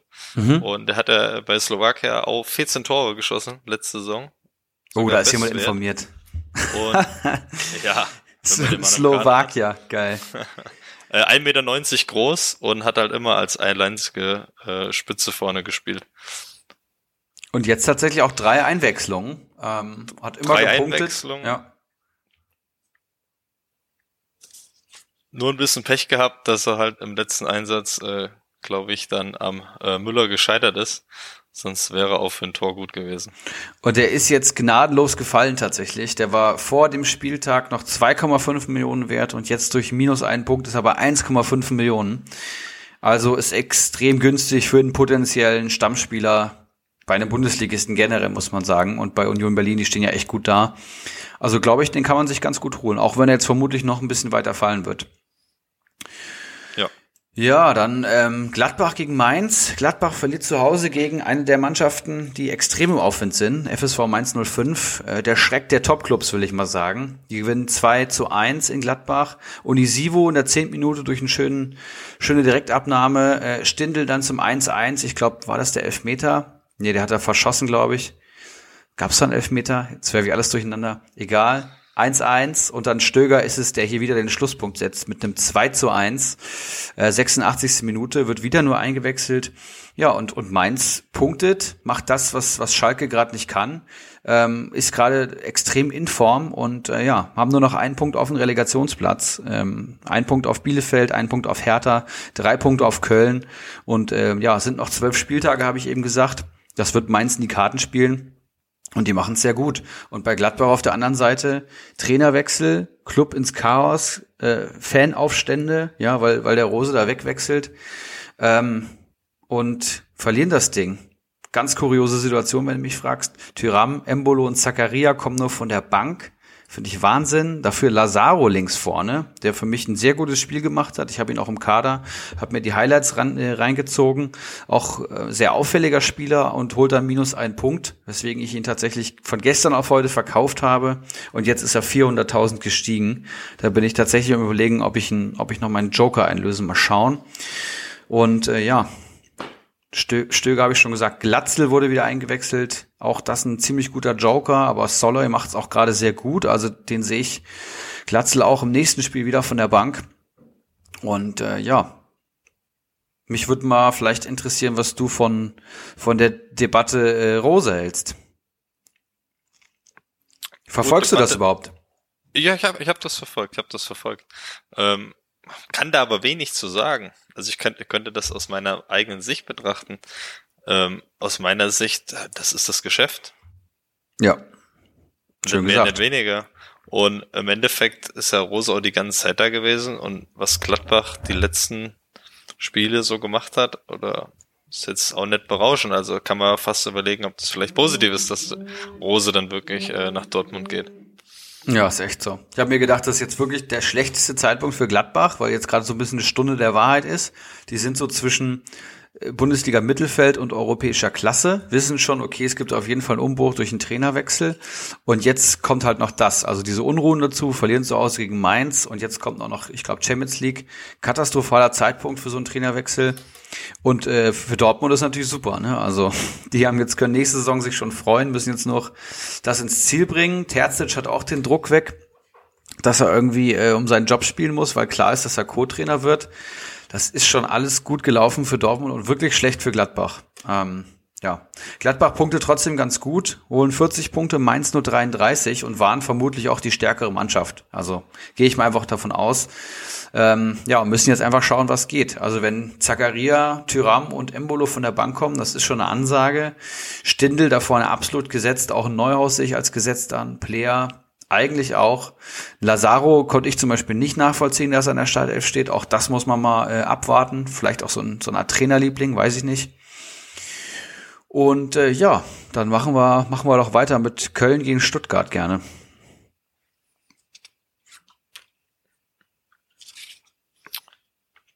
Köln gegen Stuttgart. Ja, kann ich gerne anfangen. Muss ich gerade mal runterscrollen. Genau, in der 49. Minute Sasa Kalajdzic, Vorlage von Sosa, das 1 zu 0 dann auch zum Endstand in Köln. Mhm. Ähm, ja, mein Kalajdzic wie fast jedes Spiel jetzt wieder. Er läuft sehr gut. Ähm, was gab's für große Änderungen oder was gab's hervorzuheben? Ähm, Mafropanos hat sich, glaube ich, verletzt. Ja. Ausfallzeit ist, glaube ich, nicht sicher. Ist vielleicht interessant, wer dann auch dafür reindruckt, ob dann Stenzel wiederkommt. Gehe ich von aus, ja. Ja, ähm, Tommy hatte wieder nicht gespielt. Dafür kam der verletzte Castro zurück. In dem Fall hatte ich nämlich auch Tommy gehabt. Hab den verkauft. Ähm, ja, nach vorne ging aber dann auch anscheinend nicht so viel, weil beim 1 zu 0 in Köln, Kölner haben, glaube ich, auch fast gar nicht gepunktet. Oder nur durchschnittlich. Ja. So. Genau, das Einzige, was ich noch gesehen hatte, äh, Köln spielt, glaube ich, eine Fünferkette. Das heißt, Ezibue ist wieder reingerückt, der letzte mhm. Woche ja komplett auf der Bank saß. Und dann kam auch noch Meier für ihn rein der dann auch gepunktet hat, glaube ich, sogar drei Punkte in 20 Minuten. Ja. Äh, davor hatten sie Dreierkette gespielt, da haben die beiden gar keine Rolle gespielt gehabt. Also ist vielleicht noch interessant, wie sich das auch weiterentwickelt. Ja, Meier ist für mich so ein bisschen ein Player to watch beim ersten FC Köln, weil ich einfach weiß, äh, dass er in der Bundesliga extrem gut performen kann. Da muss man abwarten. Also scheint noch nicht so weit zu sein, dass er jetzt da an der Startelf kommt. Das war jetzt der erste bewertete Einsatz ähm, mit drei Punkten. Ähm, aktueller Marktwert 3,2 Millionen. Ist schon sehr teuer, aber hat auch das Potenzial. Da würde ich eher sagen, Tendenz nicht holen. Bei Stuttgart ist eben Stenzel interessant, das habe ich mir auch aufgeschrieben. Und äh, sehr überraschend, dass Castro vor Tommy steht, ehrlich gesagt. Ich finde, Castro ist ein super verdienter Spieler. Comunio Marktwert 5,5 Millionen, fast ein Vierer PPS, spielt auch eine super Saison. Aber irgendwie finde ich Tommy dann doch schon stärker. Letzte Saison war der schon herausragend und jetzt, ich glaube, am 20. Spieltag war es mit, mit Torvorlagen, hat er acht Punkte geholt. Den finde ich schon ziemlich geil, ehrlich gesagt. Aber naja. Ja, so viel gibt's im Spiel auch nicht zu sagen, muss man mal sagen. Ähm, Köln mauert, Stuttgart schießt ein Tor, holt sich die drei Punkte. Absolut verdient. Machen wir vielleicht gleich mit dem Derby weiter. Samstagabend, Schalke gegen Dortmund. Ja, und die Gefühlslage könnte gerade nicht anders da sein. Dortmund tütet Marco Rose ein, ähm, gewinnt in Sevilla und jetzt 4-0 auf Schalke. Also ich, man könnte fast sagen, hier ist die Trendwende, die man sich die ganze Zeit erhofft hat. Und ich habe ja gesagt, das Pendel schlägt irgendwann zurück. Es scheint gerade so zu sein. Nächster Gegner übrigens Arminia Bielefeld. Auch das wird Dortmund aller Voraussicht nach gewinnen. Und ja, Dortmund dominiert von Anfang an weg macht die Tore dann durch, durch Sancho 42. Haaland 45. absolutes Traumtor, 60. Minute Guerrero und 79. wieder Haaland, äh, schiebt da frei ein zu 4 zu 0 Endstand. Und ja, es gab mal Zeiten, da hat Schalke mal 4-0 aufgeholt und ja, jetzt können sie eigentlich können sich auf die Schulter klopfen und können sagen, ja, vermutlich war es das, kann aber auch keiner machen, weder ein Spieler noch der Trainer. Torverhältnis minus 41 habe ich hier gesehen. Das ist sehr, sehr sportlich. Auch nach wie vor bei Comunio die Mannschaft, die am wenigsten Punkte geholt hat. Zum Vergleich vielleicht mal, um dann mal einen Eindruck zu bekommen. Arminia Bielefeld steht auf Platz 17, ja, der Punktevereinstabelle mit 655 Gesamtpunkten und Schalke hat 491 Gesamtpunkte nur und ist Platz 18. Ja, also tatsächlich, lass mich kurz überschlagen, 160 Punkte mehr hat Bielefeld als Schalke geholt. Wahnsinn. Und der Gesamtmannschaftswert von Bielefeld ist nach wie vor geringer als der von Schalke. So viel zu einem guten Preis-Leistungsverhältnis.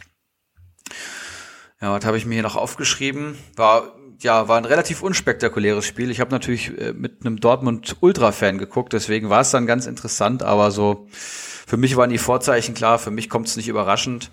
Bei Dortmund, wen würde ich mir gerade ins Team holen? Natürlich äh, Sancho und Haaland kann man gerade immer holen, aber auch Dahut ist gegen Sevilla reingekommen und hat ein richtig geiles Spiel gemacht und jetzt auch stark in Form und wird mit der Startelf belohnt auf der Doppelsechs und äh, ja, hat wieder ein gutes Spiel gemacht. Der tut Dortmund richtig gut. Klare Kaufempfehlung gerade bei Comunio, wie gesagt, nächster Gegner ist Bielefeld. Und Giovanni Reina würde ich sagen, gerade so ein bisschen das Gegenteil. Der fällt gerade komplett ab, hatte einen tollen Saisonstart und gerade einfach nur überbewertet, performt gar nicht. Und Akanji hat einen Muskelfaserriss, habe ich mir noch aufgeschrieben. Und da wird jetzt ein Emre Can reinkommen, beziehungsweise ist schon reingekommen, um neben Hummels zu verteidigen. Hat jetzt gegen Schalke gut geklappt, muss man sagen. Aber war auch irgendwie klar. Und gegen Bielefeld wird das vermutlich auch ganz gut klappen. Aber dann muss man, muss man schauen. Ja, was hast du noch zum Derby zu sagen? Hast geschaut? Ja, äh, nee, ich habe es auch nicht geschaut. Äh, man kann bei Dortmund eigentlich wirklich die Topstars sind alle, die getroffen haben. Also Sancho, Haaland und Stimmt. Guerrero sind auch wirklich die Jungs, die äh, bei Comunio bei Dortmund ganz, ganz weit oben stehen. Ja. Und immer performen. Äh, genau der Hut hatte ich auch gesehen, dass er gespielt hat und auch gut gepunktet hat und dafür Rainer äh, auf der Bank saß oder dann später reinkam dass er da, denke ich, sogar die Nase vorne hat. Und äh, Moini ist, glaube ich, zurückgekommen. Genau. Die Leihgabe von Real Madrid, da muss man mal so ein bisschen abwarten, was der überhaupt kann. Ne? Ist so ein hochtalentierter Spieler, hochgelobt und steht jetzt irgendwie bei sechs Comunio-Punkten und ist eine Million wert. Ja. Ja, und zu Schalke, also ich habe die Zusammenfassung gesehen, da gab es eine schöne Situation. Ich glaube, wo Serda mal einen Torschuss hatte und dann stehen die Schalker mit sechs Leuten im 16er und dann geht der Ball in die andere Richtung. Ja. bleiben halt einfach, bleiben halt einfach stehen. Also das ist so bisschen äh, Kreisliga-Niveau und das äh, widerspiegeln ja auch die Nullpunkte von der gesamten Mannschaft wieder. Also die sind alle zu überteuert und holen keine Punkte. Kann man das fast, fast ja. so unterschreiben. Ist wirklich krass, was da gerade passiert. Einer der größten Clubs in Deutschland, ähm, einer der Clubs mit der größten Fanbase, steigt gerade einfach sang- und klanglos ab. Und ich würde sagen, noch deutlich krachender als der HSV. Und das ist so, ja, Niedergang für schlechtes Management über 15 Jahre, würde ich mal sagen. Aber äh, das wäre jetzt zu groß, um das weiter aufzumachen. Tut mir auf jeden Fall leid. Und ich würde sagen, wir gehen zum ersten Sonntagsspiel, was ich tatsächlich im Zug ähm, auf dem Handy geschaut habe. FC Augsburg gegen Bayer Leverkusen. Ich hatte Tar, Schick und Caligiuri in dem Spiel und äh, ja, war ein bisschen enttäuscht. Keiner hat getroffen, keiner hat gut gepunktet. Tar 90 Minuten auf der Bank. Da wird ja auch viel rotiert bei Leverkusen. Jetzt sind vier Innenverteidiger fit, weil Sven Bender zurück ist. Kotzt mich richtig an. Caligiuri holt zwei Punkte und Schick holt einen Punkt. Ja, da freust du dich, dass der gegen, gegen sich, sich gegen Alario da anscheinend durchsetzt. Und dann sowas. Ja, und ich glaube, bis in die 94. Minute äh, führt Augsburg durch das 1-0 von Niederlechner. Du hast es eben schon angesprochen, der holt acht Punkte und ähm, ja, verteidigt dann und kontert, das, was Augsburg halt macht. Und Bayer Leverkusen rennt an und gibt immer mehr Lücken. Und dann in der 94. Minute ist es Tapsoba nach Vorlage vom eingewechselten Gray, der dann das 1-1 schießt. Und äh, ja, Leverkusen zu einem Punkt in Augsburg verhilft. Extrem unspektakuläres Spiel, extrem linearer Spielverlauf. Leverkusen war jetzt nicht mal unbedingt die bessere Mannschaft, würde ich sagen. Und ja, Ergebnis geht auch klar. Das habe ich mir noch aufgeschrieben. Bailey fünfte gelbe Karte. Ist das richtig? Nee. Diaby, Entschuldigung. Diaby fünfte gelbe Karte. Äh, genau, Mora weg, hat Comeback gefeiert. Der äh, kam nach einer Verletzung zurück und wurde jetzt direkt eingewechselt. Der performt eigentlich auch immer ganz gut, auch für ein Tor immer mal gut, aber verletzt sich dann recht zeitnah wieder, muss man beobachten.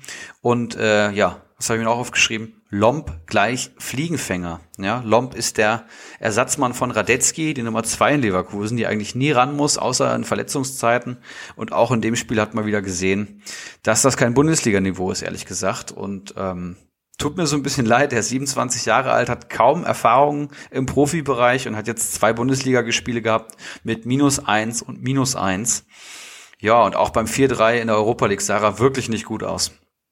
Was hast du noch zum Spiel? Ähm, ja, genau, Niederlechner. Also der, der allgemeine Fußball von Augsburg ist ja wirklich, sich hinten reinzustellen. Dann wird's langweilig, dann wird auf dem Konter gespielt. Ja. Niederlechner natürlich von dem Riesenfehler von Lomp äh, profitiert muss man auch ganz klar sagen. Genau, ich hatte mir auch noch aufgeschrieben, dass Tar rausrotiert ist, weil halt Sven Wender wieder fit geworden ist. Ich denke mal, das ist ja allgemein sogar noch ein spannendes Thema, äh, Thema über die Saison, weil es ist ja das letzte Jahr für die beiden Wenders. Das heißt, die werden wahrscheinlich irgendwo immer noch ihre Spielzeit bekommen.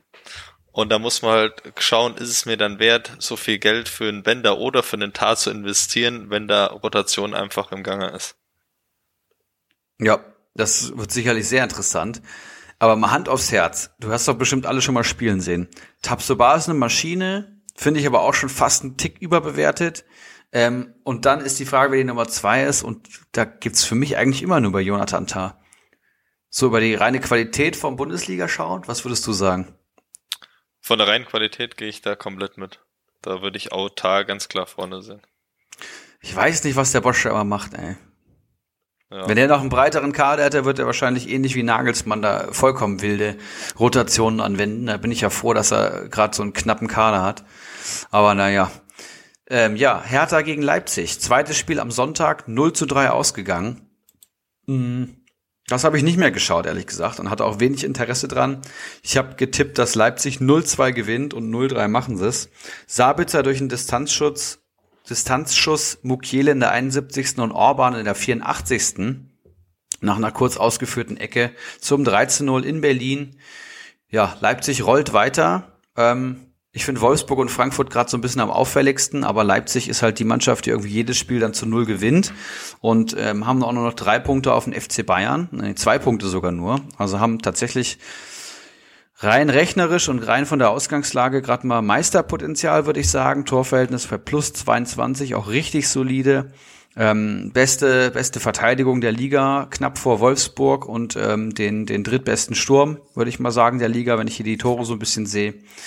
Und ja, rollen einfach weiter. Bei Leipzig finde ich es immer sehr schwierig, Comunio-Erkenntnisse mir aufzuschreiben, da du halt nicht planen kannst, was Nagelsmann macht. Paulsen ist jetzt gerade wieder etwas vor Sirload, habe ich mir aufgeschrieben. Den habe ich ähm, tatsächlich dann verkauft statt Younes und war auch eine richtige Entscheidung. Paulsen holt hier nur einen Punkt, trotz Startelf. Ähm, und hat mit Wang vorne gespielt, der null Punkte holt. Und bei ähm, Hertha fand ich ganz interessant die Dreierkette. Malton Dardai hat gespielt. Ähm, das ist der jüngste Sohn von Paul Dada, der jetzt wieder Trainer ist. Ich glaube, das sind drei Söhne. Und man hat auch schon immer mal gelesen, dass der Malton Dardai auf jeden Fall der talentierteste ist. Und der Trainer hat jetzt auch nochmal gesagt, gut, da muss er wahrscheinlich auch, dass Dardai ihm, also dass sein Jüngster ihm immer so ein bisschen leid tut, weil er am härtesten arbeiten muss, ne, weil es der eigene Sohn ist, weil die Ansprüche natürlich viel höher sind und der muss doppelt so viel arbeiten, um das Gleiche zu erreichen bei ihm, ähm, als, als Spieler bei ihm, weil er sich natürlich auch vor den anderen beweisen muss. Und ähm, ja, der hat jetzt in der Startelf gestanden und der hat mir erstaunlicherweise sehr gut gefallen. 19-jähriger Innenverteidiger mit vor allem einer tollen Spielanlage. Also das würde ich mal sagen, ist auf jeden Fall ein heißes Eisen auf Berliner Seite. 280.000 wert heute und kann mir vorstellen, dass der bei dem Talent, was ich jetzt hab aufblitzen sehen hab ähm, und und der Verwandtschaftsverhältnis zum Trainer, dass der vielleicht auch in der Startelf drin bleibt. Wenn Toro Nariga zurückkommt, muss man natürlich abwarten, aber das war schon richtig stark. Gwen Dusino auf der Bank. Auch interessant für, für Kidira, der jetzt endlich mal reinkam, der ein stabilisierendes Element ist, will ich mal sagen, im Berliner Spiel. Hat es ganz gut gemacht, holt zwei Punkte, davor im Spiel sechs Punkte. Ja, Vierer Schnitt, oh, aber fast sieben Millionen wert, also 6,75 äh, Millionen Ma äh, Marktwert. Viel zu viel, kann man auf keinen Fall holen. Und ansonsten tut mir Hertha gerade so ein bisschen leid. Ich mag den Trainer jetzt total. Jetzt sind sie von unsympathisch auf sympathisch bei mir gewechselt und stehen trotzdem irgendwie punktgleich mit Bielefeld da in der Liga. Und ähm, ja, ein Punkt vom Abstiegsplatz weg. Also Berlin hat tatsächlich das Potenzial, hier mit Schalke abzusteigen, muss man mal sagen. Allein die Tabellenkonstellation. Köln wird da natürlich auch eine Rolle noch mitspielen und Bielefeld und Mainz sowieso, aber ja, Hertha muss echt aufpassen. Ja, gebe ich dir recht. Besonders, weil der Spielplan auch für die nächsten Spiele auch nicht unbedingt rosig aussieht. Das einzige Positive vielleicht eventuell, weil da hapert es aktuell ja auch bei der Hertha, ist, dass Cordova, glaube ich, bald zurückkommen könnte. Ja. Weil in der Offensive passiert ja auch nichts viel, auch nicht viel. Und kann man kaum noch was zu Hertha sagen. Zu Leipzig ist es wirklich schwierig. Ich glaube jetzt mal Willi Orban. Ich glaube, der hat jedes Spiel oder mit fast alle Spiele in der Bundesliga gemacht. Aber ein Leipziger für Comunio ist wirklich immer schwierig. Ja, um nicht zu sagen eine Katastrophe. Du hast es eben so schön gesagt, bei Dortmund performen die, die Top-Spieler, ja. Ähm, da kannst du dich verlassen, wenn du einen vor denen hast, dass wenn Dortmund gut spielt, du äh, 15 Punkte mitnimmst und bei Leipzig ist genau andersrum. Ne? Wenn jetzt, wenn es jetzt nicht Angelino oder Olmo ist, dann äh, kannst du dir eigentlich nie sicher sein, was passiert und wer da gerade das Tor schießt. Und das nervt so unheimlich. Das fuckt mich richtig ab. Dortmund hat äh, übrigens mehr Punkte geholt als Leipzig. Dortmund ist die zweitbeste Mannschaft nach Comunio-Punkten. Ich hatte es auch schon mal gesagt, ähm, die Performance war gefühlt deutlich unter, aber bei Comunio halt nicht, ja, weil die vor allem Sancho, Haaland etc. haben und auch einen Hummels und äh, sind die zweitbeste Comunio-Mannschaft, ja. Und dann haben wir noch Hoffenheim-Bremen. Willst du das nochmal vorstellen? Ja, fange ich mal an. In der 26. schießt Bibu das 1-0. Vorlage von Samaseko. Dann der 44. Baumgartner zum 2-0. In der 49. Dabur zum 3 0 Vorlage Bebu. Und in der 91. Rutter, sagt mir jetzt so tatsächlich gar nichts, Vorlage Bogarde zum 4 zu 0 Endstand. Ähm, ja, Bebu habe ich, glaube ich, jetzt wird mir zwar nicht aufgeschrieben, aber er eigentlich kompletter Chancentod. Aber irgendwann muss er auch mal treffen. Holt hier starke 13 Punkte. Und Dabur äh, mit dem anderen Tor auch 10 Punkten. Und wie gesagt, Rutter, wirst du mich wahrscheinlich gleich aufklären, sagt mir wirklich überhaupt nichts. Auf der anderen Seite Bremen komplett dünn. Also Punkte technisch wirklich kann ich mir gar keinen rauspicken. Felix Agu spielt weiterhin und holt seine drei Punkte. Aber äh, das war's dann eigentlich auch schon. Ein Füllkrug, der kam glaube ich auch ganz spät erst wieder. Nee, 56. sogar rein. Okay, holt auch null Punkte und kann da auch äh, gar nichts Offensives dazu beitragen. Ja, das habe ich mir tatsächlich auch nicht angeschaut, weil ähm, ich davon ausgegangen bin, dass Hoffenheim knapp gewinnt und es relativ unspektakulär wird. 4-0 ist dann doch schon irgendwie eine Hausnummer. Hoffenheim vor allem scheint die Offensive für sich entdeckt zu haben. Haben ja auch drei Tore in der Europa League jetzt schon geschossen. Bebu hast du gesagt, Chancentod, das stimmt. Finde ich auch absolut, lässt viele Großchancen liegen, er arbeitet sich auch viele, aber jetzt in den letzten drei Spielen drei Tore geschossen, ne? Also 27 Punkte aus den letzten drei Spielen sind halt schon eine Hausnummer. PPS ist auf über vier geklettert und Marktwert stark am Steigen. Heute 6,89 Millionen wert. Also den kannst du gerade holen für Punkte, den kannst du aber auch holen, um Marktwertgewinn mitzunehmen. Finde ich interessant. Dabur ist ganz gut in Form. Ähm, 20 Punkte in den letzten beiden Spielen. Auch das war nicht so abzusehen, muss ich sagen. Ich fand den immer katastrophal. Ähm, vergibt auch viel, aber jetzt trifft er eben auch. Füllkrug ist wieder da, hast du schon angesprochen. Und auf Hoffenheimer Seite vor allem Cessignon. Der ist jetzt, glaube ich, wieder an Bord, wurde auch eingewechselt. Ähm, der hat ja auch echt gut gespielt, ähm, bis er sich verletzt hat. Hat auch, glaube ich, zwei, drei Tore geschossen in der Liga. Hat mir gut gefallen. Genau. Und Rutter wurde eingewechselt. Das ist Jorginho Rutter. Ähm, lass mich gerade schauen, 18 Jahre alt, französischer Mittel, Mittelstürmer, beidfüßig, junger Mann, für 500.000 Ablöse von äh, Rennes gekommen am Saisonbeginn. Ja, also ein richtiger Schnapper. In der Ligue 1 hat ein paar Kurzeinsätze gehabt, hat auch schon mal Champions League gespielt tatsächlich und dann Tor geschossen. Ähm, und Europa League hat er auch schon gespielt für Hoffenheim, also scheint ein vielversprechender Nachwuchsstürmer zu sein, der anscheinend das Vertrauen vom Trainer so bekommt, dass er hier die Kurzeinsätze bekommt. Ähm, ja, man muss die Bälle flach halten, das erinnert mich so ein bisschen an Ehren Dingchi, nur dass das jetzt nicht aus der Not geboren ist, sondern tatsächlich, glaube ich, hier ein bisschen Talent vorhanden ist. Ja, also für Marktwertgewinn kann man ihn auf jeden Fall kaufen. Ansonsten muss man es beobachten. Sehr gut. Und da wären wir durch den Spieltag durch. Wir liegen auch super in der Zeit, eine Stunde vier. Das ist hervorragend. Und ich würde sagen, wir switchen direkt zu den heißen Eisen, bevor wir noch ein bisschen über Statistiken und ähm, ja, Kommunio-Herangehensweisen sprechen. Was hältst du denn von einer kurzen Toilettenpause? Das können wir gerne machen. Dann machen wir das gerade mal. Keiler Weißbier. Ah, sau gut. Lass doch mal wieder die Sau raus. Unser Keiler Weißbier ist der helle Genuss. Spritzig und frisch im Geschmack. Keiler Weißbier. Sau gut. Und da sind wir wieder nach unserem Lieblingswerbespot von unserer Lieblingsbier- und Weizenmarke Keiler. Und äh, wir haben gerade eine kleine spontane Pause gemacht, denn die Blase füllt sich natürlich, wenn man leckere Biere trinkt während der Podcastaufnahme. Und äh, Goldson, ganz wichtige Frage. Trinkst du ein schönes Keilerchen gerade? So muss das sein. Das äh, rate ich auch allen Gästen. Das bekommt natürlich nochmal einen ganz anderen Geschmack, wenn du hier ähm, in dem Podcast einen Keilerweizen trinkst. Sehr, sehr leckeres Getränk, müsste ich auch bald mal wieder konsumieren. Aber ich krieg's in Frankfurt ja einfach gerade sehr schwer. Also, beziehungsweise ich habe es noch gar nicht mal gesehen. Naja, schauen wir mal. Ähm, genau, Spieltag haben wir abgeschlossen, sehr gut. Und äh, wir würden jetzt mit den heißen Eisen weitermachen. Und ähm, ich hoffe, du hast uns ein paar mitgebracht. Ja, ich habe mir mal ein paar rausgeschrieben, aber ich Gerne. will von vornherein sagen, dass es ähm, mir schwer fällt, weil ich gar nicht so den kompletten Überblick habe, weil ich gucke halt morgens auf den Markt und dann ergibt sich für mich ein heißes Eisen. Es bringt mir ja nichts, wenn jetzt Lewandowski ein heißes Eisen ist. Und der ist natürlich nicht bei mir am Markt, von daher ist es ein bisschen schwer gefallen.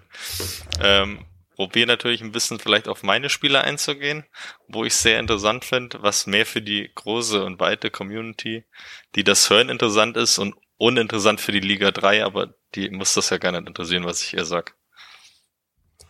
Schieß los. Genau, ich hatte äh, mir aufgeschrieben, Musa, Peter Musa vom äh, Union Berlin, was ich eben schon angesprochen habe. Wenn Union wieder mit seiner alten Formation und Kruse spielt, wird Kruse auf die 10 rücken und es wird wahrscheinlich mit einer Spitze gespielt werden. Dadurch, dass Ucha die ganze Zeit schon verletzt ist, Becker ja sowieso auch schon fehlt und Aboni, der die ganze Zeit vorne drinne gespielt hatte, auch nicht da ist, bleiben kaum noch Optionen. Und äh, Musa kam, wie gesagt, von Slowakia, hat in der Saison 14 Tore geschossen und damit Torschützenkönig geworden. Ist 1,90 Meter groß und so der klassische Strafraumstürmer. Der wird sich da nur auf der Position mit Poyampalo betteln. Und aktuell dann, glaube ich, ein Einstiegspreis von 1,5 Millionen. Ist es auf jeden Fall, denke ich, eine Aktie, wo man mitgehen kann. Viel nach unten, denke ich, geht nicht. Dadurch, dass er jetzt die letzten drei Mal eingewechselt worden ist, äh, kann der Marktwert kaum noch fallen. Wenn er aber trifft, geht's halt wirklich schnell in die andere Richtung. Und dadurch, dass Union auch einfach vorne ein Problem hatte, ähm, könnte ich mir vorstellen, dass da auch mal schnell ein neuer Spieler Anschluss finden kann. Glaube ich tatsächlich auch. Also ich hatte den gar nicht am Schirm und jetzt durch äh, das Gespräch mit dir bin ich erst so ein bisschen drauf gekommen, habe auch gerade mal re recherchiert. Ja, scheint echt ein vielversprechender junger Mann zu sein. Ähm, die Einwechslung zeigen auch, dass er relativ nah und schnell an der Mannschaft dran ist und ist halt wirklich so ein richtiger, so ein richtiger äh, Kalajdzic eigentlich da vorne drin. Die, sind, äh, der passt ja dann eh in dein Beuteschema, will ich mal sagen. Und sollte man auf jeden Fall beobachten. Also 1,5 Millionen für, für einen Stürmer, der auf jeden Fall eingewechselt wird, eventuell sogar ein Stammspieler werden kann. Habe ich mir mal notiert. Ich habe äh, auch einen Unioner mitgebracht durch das extrem günstige Programm. Ich will nicht sagen das beste Programm, was Union jetzt aktuell haben kann. Ähm, habe ich mitgebracht Grisha Prömel. den du ja sicherlich auch gut kennst, der sich gerade durchgesetzt hat gegen Gentner und gerade super in Form ist. 26 Jahre alt, Comunio Marktwert 3,38 Millionen, 51 Punkte geholt in 15 Einsätzen macht ein PPS von 3,4 und äh, PPS 3,4 zum Marktwert 3,4 macht ein PPM von 1,01 genauer gerechnet und das ist ein super Wert für Unioner, zumal der Marktwert durch das Tor jetzt extrem steigen wird. Ist jetzt auch nicht der ähm, der älteste Spieler, will ich mal sagen und ähm, ja, das und das Programm habe ich schon angekündigt. Das heißt, ich vermute, es kommt Marktwert dazu, ich vermute, es kommen Punkte dazu und ähm, er lohnt sich einfach. War schon das zweite Saisontor übrigens. Wen hast du noch? Genau. Ja, sehe ich auch so. Also ist auf jeden Fall äh, interessant. Wen ich noch mitgebracht habe, wäre dann auch noch wieder ein aus meinem Kader. Mhm. Und äh, zwar ist das Niederlechner, der, glaube ich, letztes Jahr 140 Punkte äh, geholt hat und aktuell bei mickrigen 38 steht. Hat jetzt äh, sein Tor gemacht gehabt. Das heißt, prinzipiell ist eine Marktwertsteigerung sowieso zu erwarten, weil er nur bei dreieinhalb Millionen steht und das Programm einfach was kommt. Also es kommt jetzt Mainz, Hertha, schwache Gladbacher, Freiburg, Hoffenheim, Schalke. Also auch da kann dann irgendwann mal äh, Augsburg ein bisschen aufhören, hinten zu mauern und einfach mehr mehr das Offensivspiel wieder mit angehen. Und ich denke einfach, dass ein Niederlechner nicht mit drei Toren in der Saison auslaufen kann. Dass er die an die 140 Punkte nochmal drankommt, glaube ich auch nicht. Aber auch für das Geld ist es ein Stammspieler, der ist komplett gesetzt, kann man eigentlich nichts falsch machen. Das stimmt tatsächlich. Und, und ich würde nicht mal sagen, dass äh, Augsburg das Spiel machen muss, damit Niederlechner erfolgreich ist. War ja letzte Saison auch Heiko Herrlich Fußball durch und durch. Äh, und Niederlechner war halt einfach der Man, der jeden, bei jedem Konter da gut beteiligt war. Jetzt hat er das Tor auch wieder geschenkt bekommen. Und der hat halt auch massig Potenzial, ne? Also da kannst du auch Punkte und Marktwertgewinn auf jeden Fall mit generieren, ne? Ja. Ja, ich habe noch Kevin Stöger, der gerade an der Startelf kratzt und äh, dem jetzt zwei Joker-Tore noch nicht gereicht haben. Ja, also muss ist fast unfassbar ähm, gegen gegen Gladbach und Leverkusen und er steht immer noch nicht in der Startelf beziehungsweise vielleicht ist es ja jetzt so, PPS 3,8, 46 Punkte geholt bei einem Marktwert von 3,11 Millionen. Auch hier Tendenz stark steigend. Ähm, zwölf Partien hat er gemacht. Ähm, drei Tore geschossen, eben zwei aus den letzten beiden Spielen. Ja, und ist einfach stark drauf. Ist jetzt zweimal Spielentscheider gewesen, hat allein dadurch vier Punkte für sein Team geholt, hat ein gutes Standing beim Trainer und ist jetzt endlich ein Startelf-Typ oder kommt von der Bank und schießt Tore, beides in Ordnung. Auch hier sehe ich massig Punktepotenzial und Marktwertpotenzial. Denn die nächsten Gegner für Mainz, und das finde ich auch sehr, sehr interessant, ich habe Robin Zentner am Tor und hoffe, dass jetzt endlich mal wieder ein bisschen mehr rumkommt. Ähm, Augsburg, Schalke, Freiburg, Hoffenheim. Also gerade Augsburg, Schalke, Freiburg ist schon super und da lohnen sich Mainz jetzt, glaube ich. Und die Sivo würde ich mir auch übrigens sofort holen. Ja, ja. Mainz, Mainz ist sehr interessant, weil die spielen aktuell, haben eigentlich schon immer damals auch einen guten Offensivfußball gespielt, was jetzt halt eine Hinrunde äh, nicht vorhanden war, ja. kommen aber jetzt ganz stark zurück. Mainzer sind halt auch noch günstig und davon wirklich sehr interessant. Ja, finde ich auch. Und die Sivo sehe ich hier gerade 14 Punkte aus den letzten drei Spielen. Da Costa habe ich letzte Woche, glaube ich, schon empfohlen. St. Ist momentan drauf bei uns. Würde mich mal deine Meinung interessieren. Der hat einen PPS von 2,65 bei einem Marktwert von 3. Das ist jetzt nicht optimal, aber jetzt auch mit der Torvorlage geglänzt und hat 16 Punkte aus den letzten vier Spielen geholt. Finde ich für einen Mainzer Innenverteidiger auch schon echt stark. Und ich habe tatsächlich gerade noch eine Stelle in der Abwehr vakant. Würdest du ihn holen? Marktwert, was hattest du gesagt? 3,05 Millionen.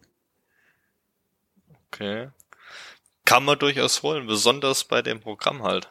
Ja, ich denke ich auch. Mir, müsste man mal sich auch, also wie ich es machen würde, ich würde mir natürlich jetzt auch erstmal die Zweikampfquoten und so anschauen. Mhm. Wenn der jetzt nicht die Punkte durch irgendwelche besonderen Leistungen geholt hat, sondern wirklich einfach gut durch, äh, durch ein gutes Zweikampfverhalten oder Kopfbälle gewinnt, dann ist es halt auf jeden Fall eine Bank. Ja, ich denke auch. Und ähm, Mainz äh, legt ja auch gerade den, Werk äh, den, den, den Fokus auf ähm, defensive Stabilität. Das könnte dem auch nochmal zugutekommen. Aber zwei Mainzer aus der Defensive bereiten mir auch ein mulmiges Gefühl im Kader. Also mal abwarten. Ich werde auf jeden Fall mal ein Gebot abgeben. Ja, ich habe tatsächlich keine weiteren Eisen mehr, heißen Eisen mehr.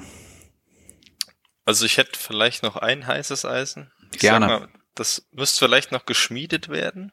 Oder vielleicht wurde es auch geschmiedet, wird gerade wieder kalt und äh, dann bald vielleicht bald wieder heiß. Und zwar wäre das ähm, Griffo. Okay. Der stand jetzt die ganze Zeit weit über 12 Millionen, hat auch, müsste ich gerade nachgucken, einiges an Punkten geholt und hat so aktuell sein persönliches, äh, seinen persönlichen Tiefpunkt. Da geht Mhm. gerade nicht viel. Jetzt kommt noch Leverkusen und Leipzig. Und dann wird's für Freiburg auch ein gutes Programm. Und wenn so ein Grifo ähm, jetzt halt gerade sinkt, weil er besonders Minuspunkte holt und wir reden dann von einem Preis von acht bis neun Millionen, dann äh, kann man vielleicht überlegen, ob man sich dann gegen Mainz, Augsburg, Bielefeld wirklich mit dem Kader holen kann.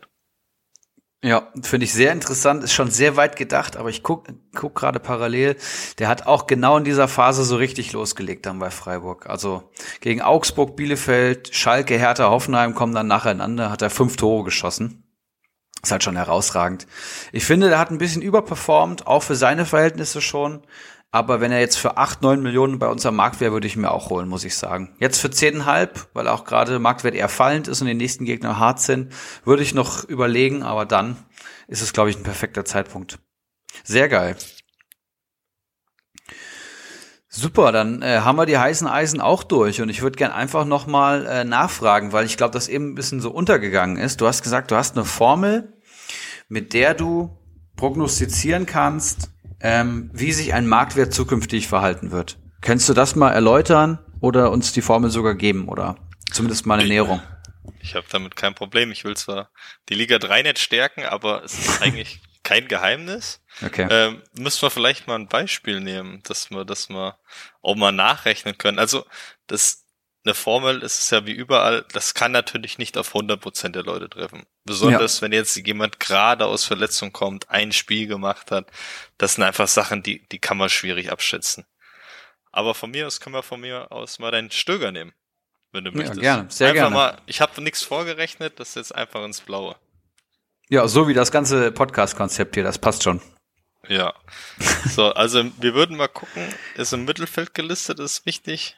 Und er hat drei Tore in zwölf Spielen geschossen und steht aktuell bei 46 Punkten.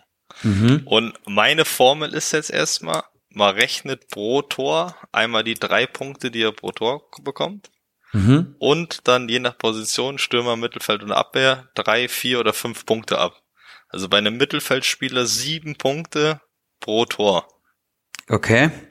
Das heißt, wir wären hier bei äh, minus 21 Punkten äh, von 46. Das heißt, äh, es bleiben 25 Punkte übrig.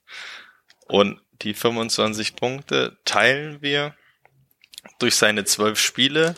Dann steht er bei einem PPS von 2,08. Mhm. Und jetzt ist es ein bisschen knifflig, weil ähm, das ist jetzt wirklich so ein bisschen abhängig von der Mannschaft, aber kommt auf deinen Wert zurück. Du hast ja gesagt, der durchschnittliche Spieler ist pro Punkt 0,6 Millionen wert. Nee, andersrum, der Teiler war 0,6. Genau, der hat einen 0,6er ppm aus den Top 100 zu dem Zeitpunkt, wo ich da mal die Auswertung gemacht hatte. Genau. Das war so ein Genau. Durchschnittswert für Topspieler. Genau für Topspieler. Bei einem Mainzer kann man jetzt eher weniger den Wert nehmen. Also da ist man vielleicht 0,8er Bereich sowas. Das heißt, Mhm. wenn ich diesen äh, 2er PPS durch 0,8 teile, dann komme ich bei 2,6 raus. Und das wäre auch der Wert schon in Millionen. Ach, krass. 2,6 Millionen für den reinen Spielanteil sozusagen. Und dazu kommt nur noch hinzu die Tore. Die Tore hätte ich wie folgt ausgerechnet. Äh, man nimmt die drei Tore, teilt die durch die zwölf Spiele, kommt man auf 0,25 Tore pro Spiel, Mhm. mal 1,5. Also tatsächlich dieser 1,5er Wert, ich habe es einfach getestet, aber er funktioniert bei fast allen. Komme ich bei 0,375 raus und das Ganze mal 10 Millionen. Okay. Das Ja. heißt, man würde durch die Tordifferenz bei 3,75 Millionen rauskommen. für seine Tore, für diese 0,25 Tore geschossen in den zwölf Spielen. Und wenn man den Wert zusammenrechnet, wo steht man hier? Bei 6,3 Millionen. Ist das richtig? 6,3 Millionen. Wäre er wert. Wäre er theoretisch, könnte er wert werden. Aber man sieht jetzt besonders bei dem Spieler, dadurch, dass er halt die letzten zwei äh, Spiele hat er halt seinen Wert extrem gesteigert durch die letzten beiden Tore. Aber mhm. das wäre so der Peak, wo der hinsteigen könnte, wenn der das Niveau hält. Man kann natürlich die Rechnung weitertreiben, indem man sagt, okay, wie könnten die nächsten Spieltage aussehen? Oder ich nehme mir von den gesamten Spieltagen, die er gemacht hat, immer nur ein bisschen raus. Also hier haut's jetzt sogar mal, ich würde sagen, am weitesten nicht hin, weil mhm. 6,3 ist ja aktuell noch deutlich über dem Wert, den er wert ist. Ja. Äh, bei allen oder bei vielen, die ich es mal nachgerechnet habe, war schon sehr genau oder da konnte man schon genau erkennen, in welche Richtung es geht. Aber wenn natürlich ein Verteidiger, äh, Mittelfeldspieler zwei Tore ineinander schießt und dadurch halt äh, ja. auf die letzten Spieltage in PPS, einen hohen PPS hat, dann wird er nicht bei drei Millionen bleiben. Das ist richtig. Und er steigt ja auch gerade und ich habe gerade mal geschaut, der war am 12.10.2020 6,2 Millionen wert. Also der hat diesen Peak schon mal gehabt und der hat ja bei Düsseldorf gestört performt, will ich mal sagen. Und ähm, war auch so ein Hype-Spieler bei Mainz. Nur jetzt kommt er gerade das erste Mal in Tritt die Saison. Also das ist vielleicht jetzt auch nicht das Paraderechenbeispiel, weil er ja schon immer so zwischen Bank und, und Spielzeit ähm, pendelt und dann immer gerade jetzt, wie du schon gesagt hast, zwei Tore geschossen hat. Das ist immer statistisch schwierig zu erfassen, erfassen, aber sehr, sehr interessant. Also ich konnte tatsächlich jetzt nicht so folgen, aber es war ja auch sehr spontan. Alles gut. Ich würde, ich poste ja immer nach der Folge so äh, was in die Facebook-Gruppe, ja, so einen kleinen Beitrag mit dem Folgenlink nochmal. Vielleicht könntest du da, drunter einfach nochmal so eine kleine äh, Erläuterung oder die Formel äh, schreiben, wenn das okay wäre für dich. Ähm, oder hast du den Facebook-Account nicht mehr? Äh, doch, der ist noch aktiv. Also das könnte okay. ich drunter schreiben, das wäre kein Problem. Dann machen wir es so. Wenn ihr Interesse an der Formel habt und an der Ausschl Aufschlüsselung von Goldson in Abwesenheit vom Ulrich, dann postet mal unter diesen Facebook-Post, den ich da jede Woche reinhau. Und ich würde mal sagen, wenn mir fünf Personen, sagen wir sieben Personen einen Daumen nach oben geben, dann kannst du es mal reinposten. Ja, ich habe mir lese mir immer so Podcasts, Guide, Guides durch, was kann man machen, um seine Audience besser zu engagen, heißt das in der Fachsprache. Und da steht, man soll zu Interaktionen auffordern, ja. Machen ja die machen ja die ganzen YouTuber auch immer. Dann mache ich das jetzt auch mal. Ähm, sehr gut. Ab sieben Daumen kommt die Formel von Goldson in die Facebook-Gruppe, finde ich richtig gut und sehr interessant. Ich schaue mir tatsächlich auch immer ähm, an, jetzt einfach, wo ich kurzfristig Gewinn machen kann. Das ist so eine Sache, die ich in den letzten zwei Wochen vor allem viel genutzt habe. Das heißt einfach zu schauen, wo war die Peaks, wo waren Peaks des Spielers in sechs Monaten bei Rekonvaleszenten, wo waren die vor ihrer Verletzung ungefähr beim Marktwert. Da schlage ich dann gern mal zu. Ich habe jetzt Lazaro gekauft, habe ich schon gesagt. Den werde ich vermutlich mir wieder zurückholen. Dennis Geiger habe ich mir jetzt geholt von ähm, Hoffenheim. Der wird jetzt endlich zurückkommen. Da verspreche ich mir ein bisschen Marktwertgewinn. Ich habe mir ja, wie gesagt, einen Daniel Didavi geholt. Der hat jetzt noch nicht gespielt, aber ist trotzdem noch stabil im Marktwert, weil er einfach so einen gewissen Namen in der Bundesliga hat.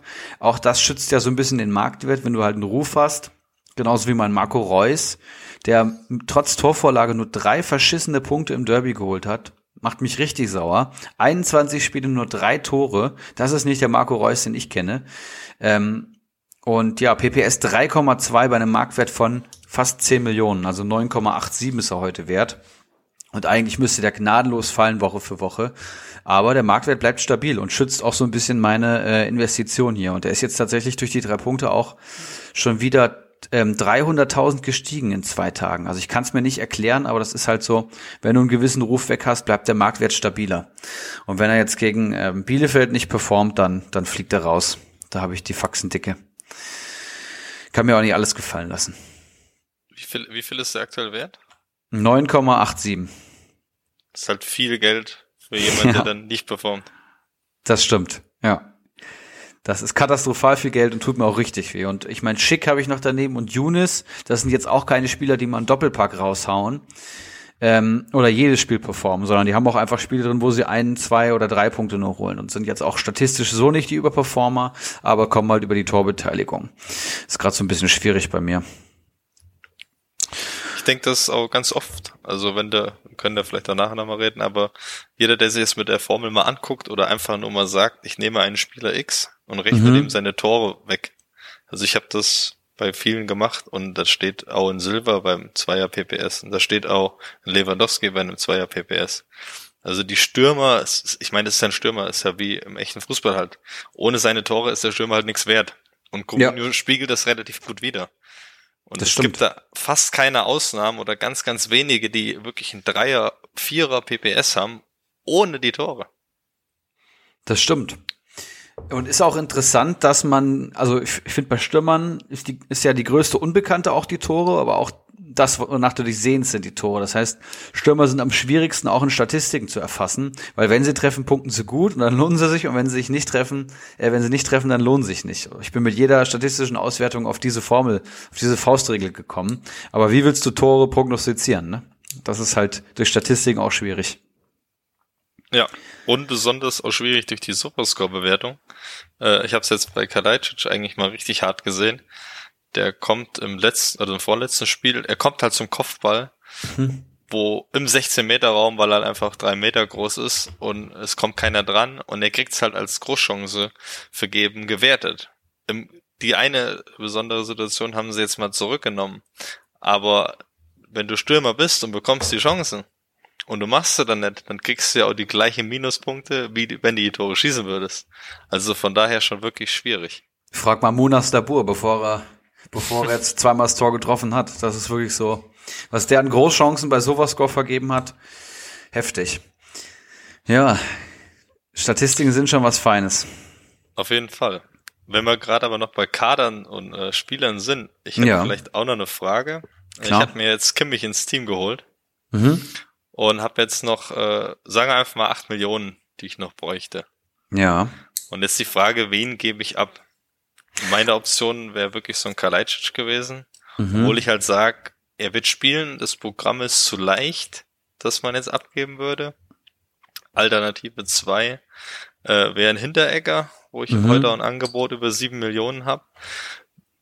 Ähm, dann in der Kombination vielleicht mit einem Musa, den ich zwar nicht abgeben will, vielleicht kriege ich da irgendeine Laie ausgehandelt, aber Mhm. selbst die Hattenbacher Crew hat sich noch nicht positiv äh, zu Wort gemeldet. Vielleicht äh, verstehen sie aber jetzt erst, was das für ein guter Mann ist. Und äh, natürlich kamen jetzt schon die einen oder anderen Interessenten natürlich auch für Niederlechner, wo Mhm. ich aber natürlich selber sag, er hat natürlich ein geiles Programm.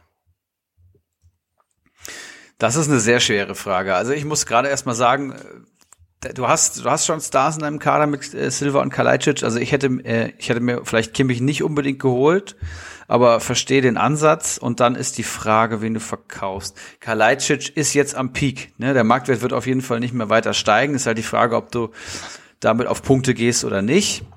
Ähm, ansonsten würde ich Hinti, glaube ich, auf jeden Fall abgeben. PPS 3,2, Marktwert fast 7, ist, ist viel zu teuer. Ne? Und wenn der jetzt nicht sein Tor schießt, was er tatsächlich jetzt erst einmal gemacht hat diese Saison, ähm, dann kommt auch, auch wenig. Ne? Also jetzt beim 2-1-Sieg zwei Punkte, sechs Punkte, zwei Punkte. Da hat er ein Tor geschossen, ein Punkt, drei Punkte. Ja, ist halt auch ein Hype-Spieler. Ist, ist bekannt für, deine, für seine Kopfballstärke, ist immer ein bisschen teurer, als er, als er ähm, performt. Also ich glaube, egal wie du dich entscheidest, ist eigentlich ein ganz guter Deal. Also entweder nimmst Hinteregger plus X oder nimmst Kalajdzic und beide sind eigentlich gerade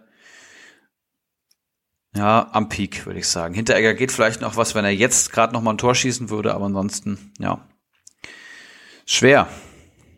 Ja, geht mir genauso. Nee, ich denke auch bei Hinteregger, er hat zwar die Kopfballtorchancen und dann wird vielleicht am Marktwert auch noch was gehen.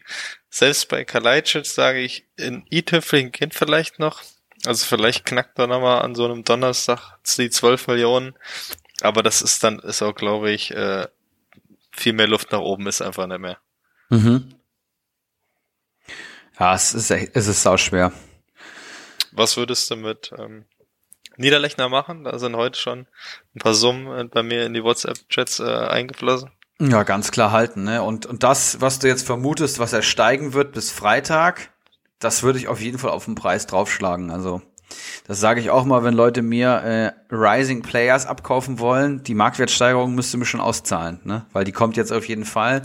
Niederlechner hatte seinen Peak äh, am, ich glaube, hat er dann Doppelpack geschnürt? Ich glaube schon. Ähm, irgendwann im Januar bei 5,5 Millionen, ja. Klar, das ist weit weg, aber letzte Saison war er teilweise 7 Millionen wert. Also da geht ja schon noch einiges. Ich, ich würde wirklich ein gutes Angebot nehmen, ansonsten würde ich ihn nochmal halten bei dem Programm. Noch ein Tor mehr und der, dann erinnern sich halt viele, dass er letzte Saison extrem abgerissen hat und dann, dann geht halt was. Ne? Dann steigt er wirklich vielleicht täglich seine 200.000. Wäre schon ein schönes Szenario. Ich weiß nicht, wie hoch, hoch äh, Angebote sind in Liga 3, ehrlich gesagt. Was hast du da so für Summen? Da reden wir jetzt um die 5 Millionen. Das ist schon knack, sind schon knackige gute Gebote. Also 5, 5 Millionen würde ich ihn verkaufen. Mhm. Du musst überlegen, was müsste er machen, um da wieder marktwerttechnisch hinzukommen? Ordentlich Tore schießen. Jetzt ist die Frage, ob dem jetzt, ob der Augsburger Niederlechner diesen ordentlichen Push zutraust oder ob das jetzt ein Tor war, was vielleicht ein Keeper verschuldet hat. Ja. Fünf ja. Millionen ist viel Geld. Aber ich weiß nicht, Liga 3 kennst du besser als ich. Ja, Liga 3 ist einfach das Problem an Liga 3 ist, Spieler zu finden, die punkten. Mhm. Also es ist halt, ich meine, ich freue mich dann auch über 1,5 Millionen Gewinn. Das ist alles schön, alles gut. Ja. Aber, aber wenn ich am Ende, am Ende, des Tages keine Punkte hole, ja. dann bringt's mir auch nichts. Ja, hast du vollkommen recht.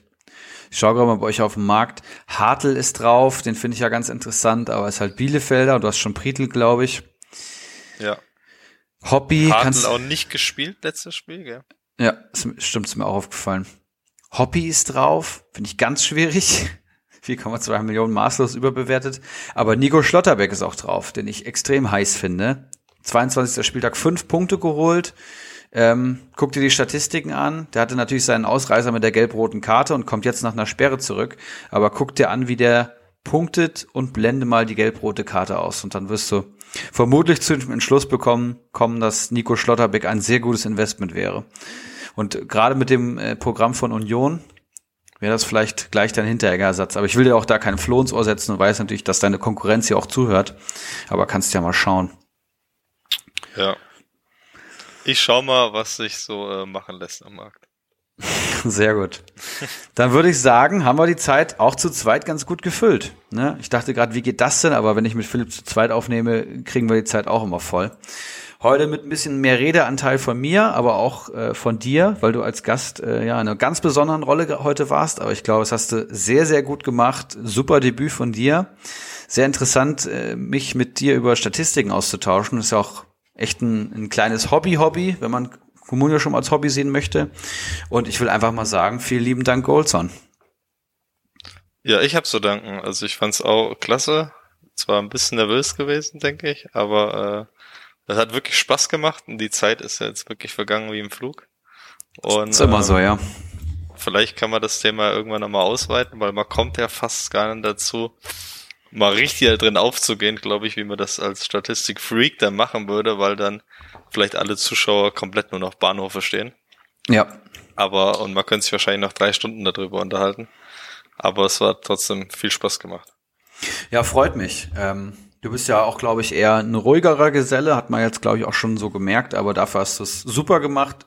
Nervosität hat man dir gar nicht angemerkt. Ich hätte fast das Gegenteil gesagt. Wirkte sehr abgezockt und ruhig aber liegt vielleicht auch so ein bisschen immer am Typ. War sehr nice. Und ähm, du kommst bestimmt auch nochmal wieder, oder? So war der Plan, wenn ich dann äh, die Aufstiegsfeier äh, feiern kann.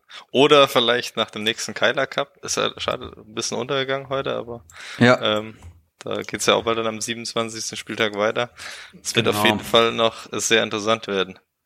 Da müssen wir auch noch losen. Gut, dass du es sagst. Ähm, wen würdest du denn wünschen als Gegner? Ulrich oder Langes Glied?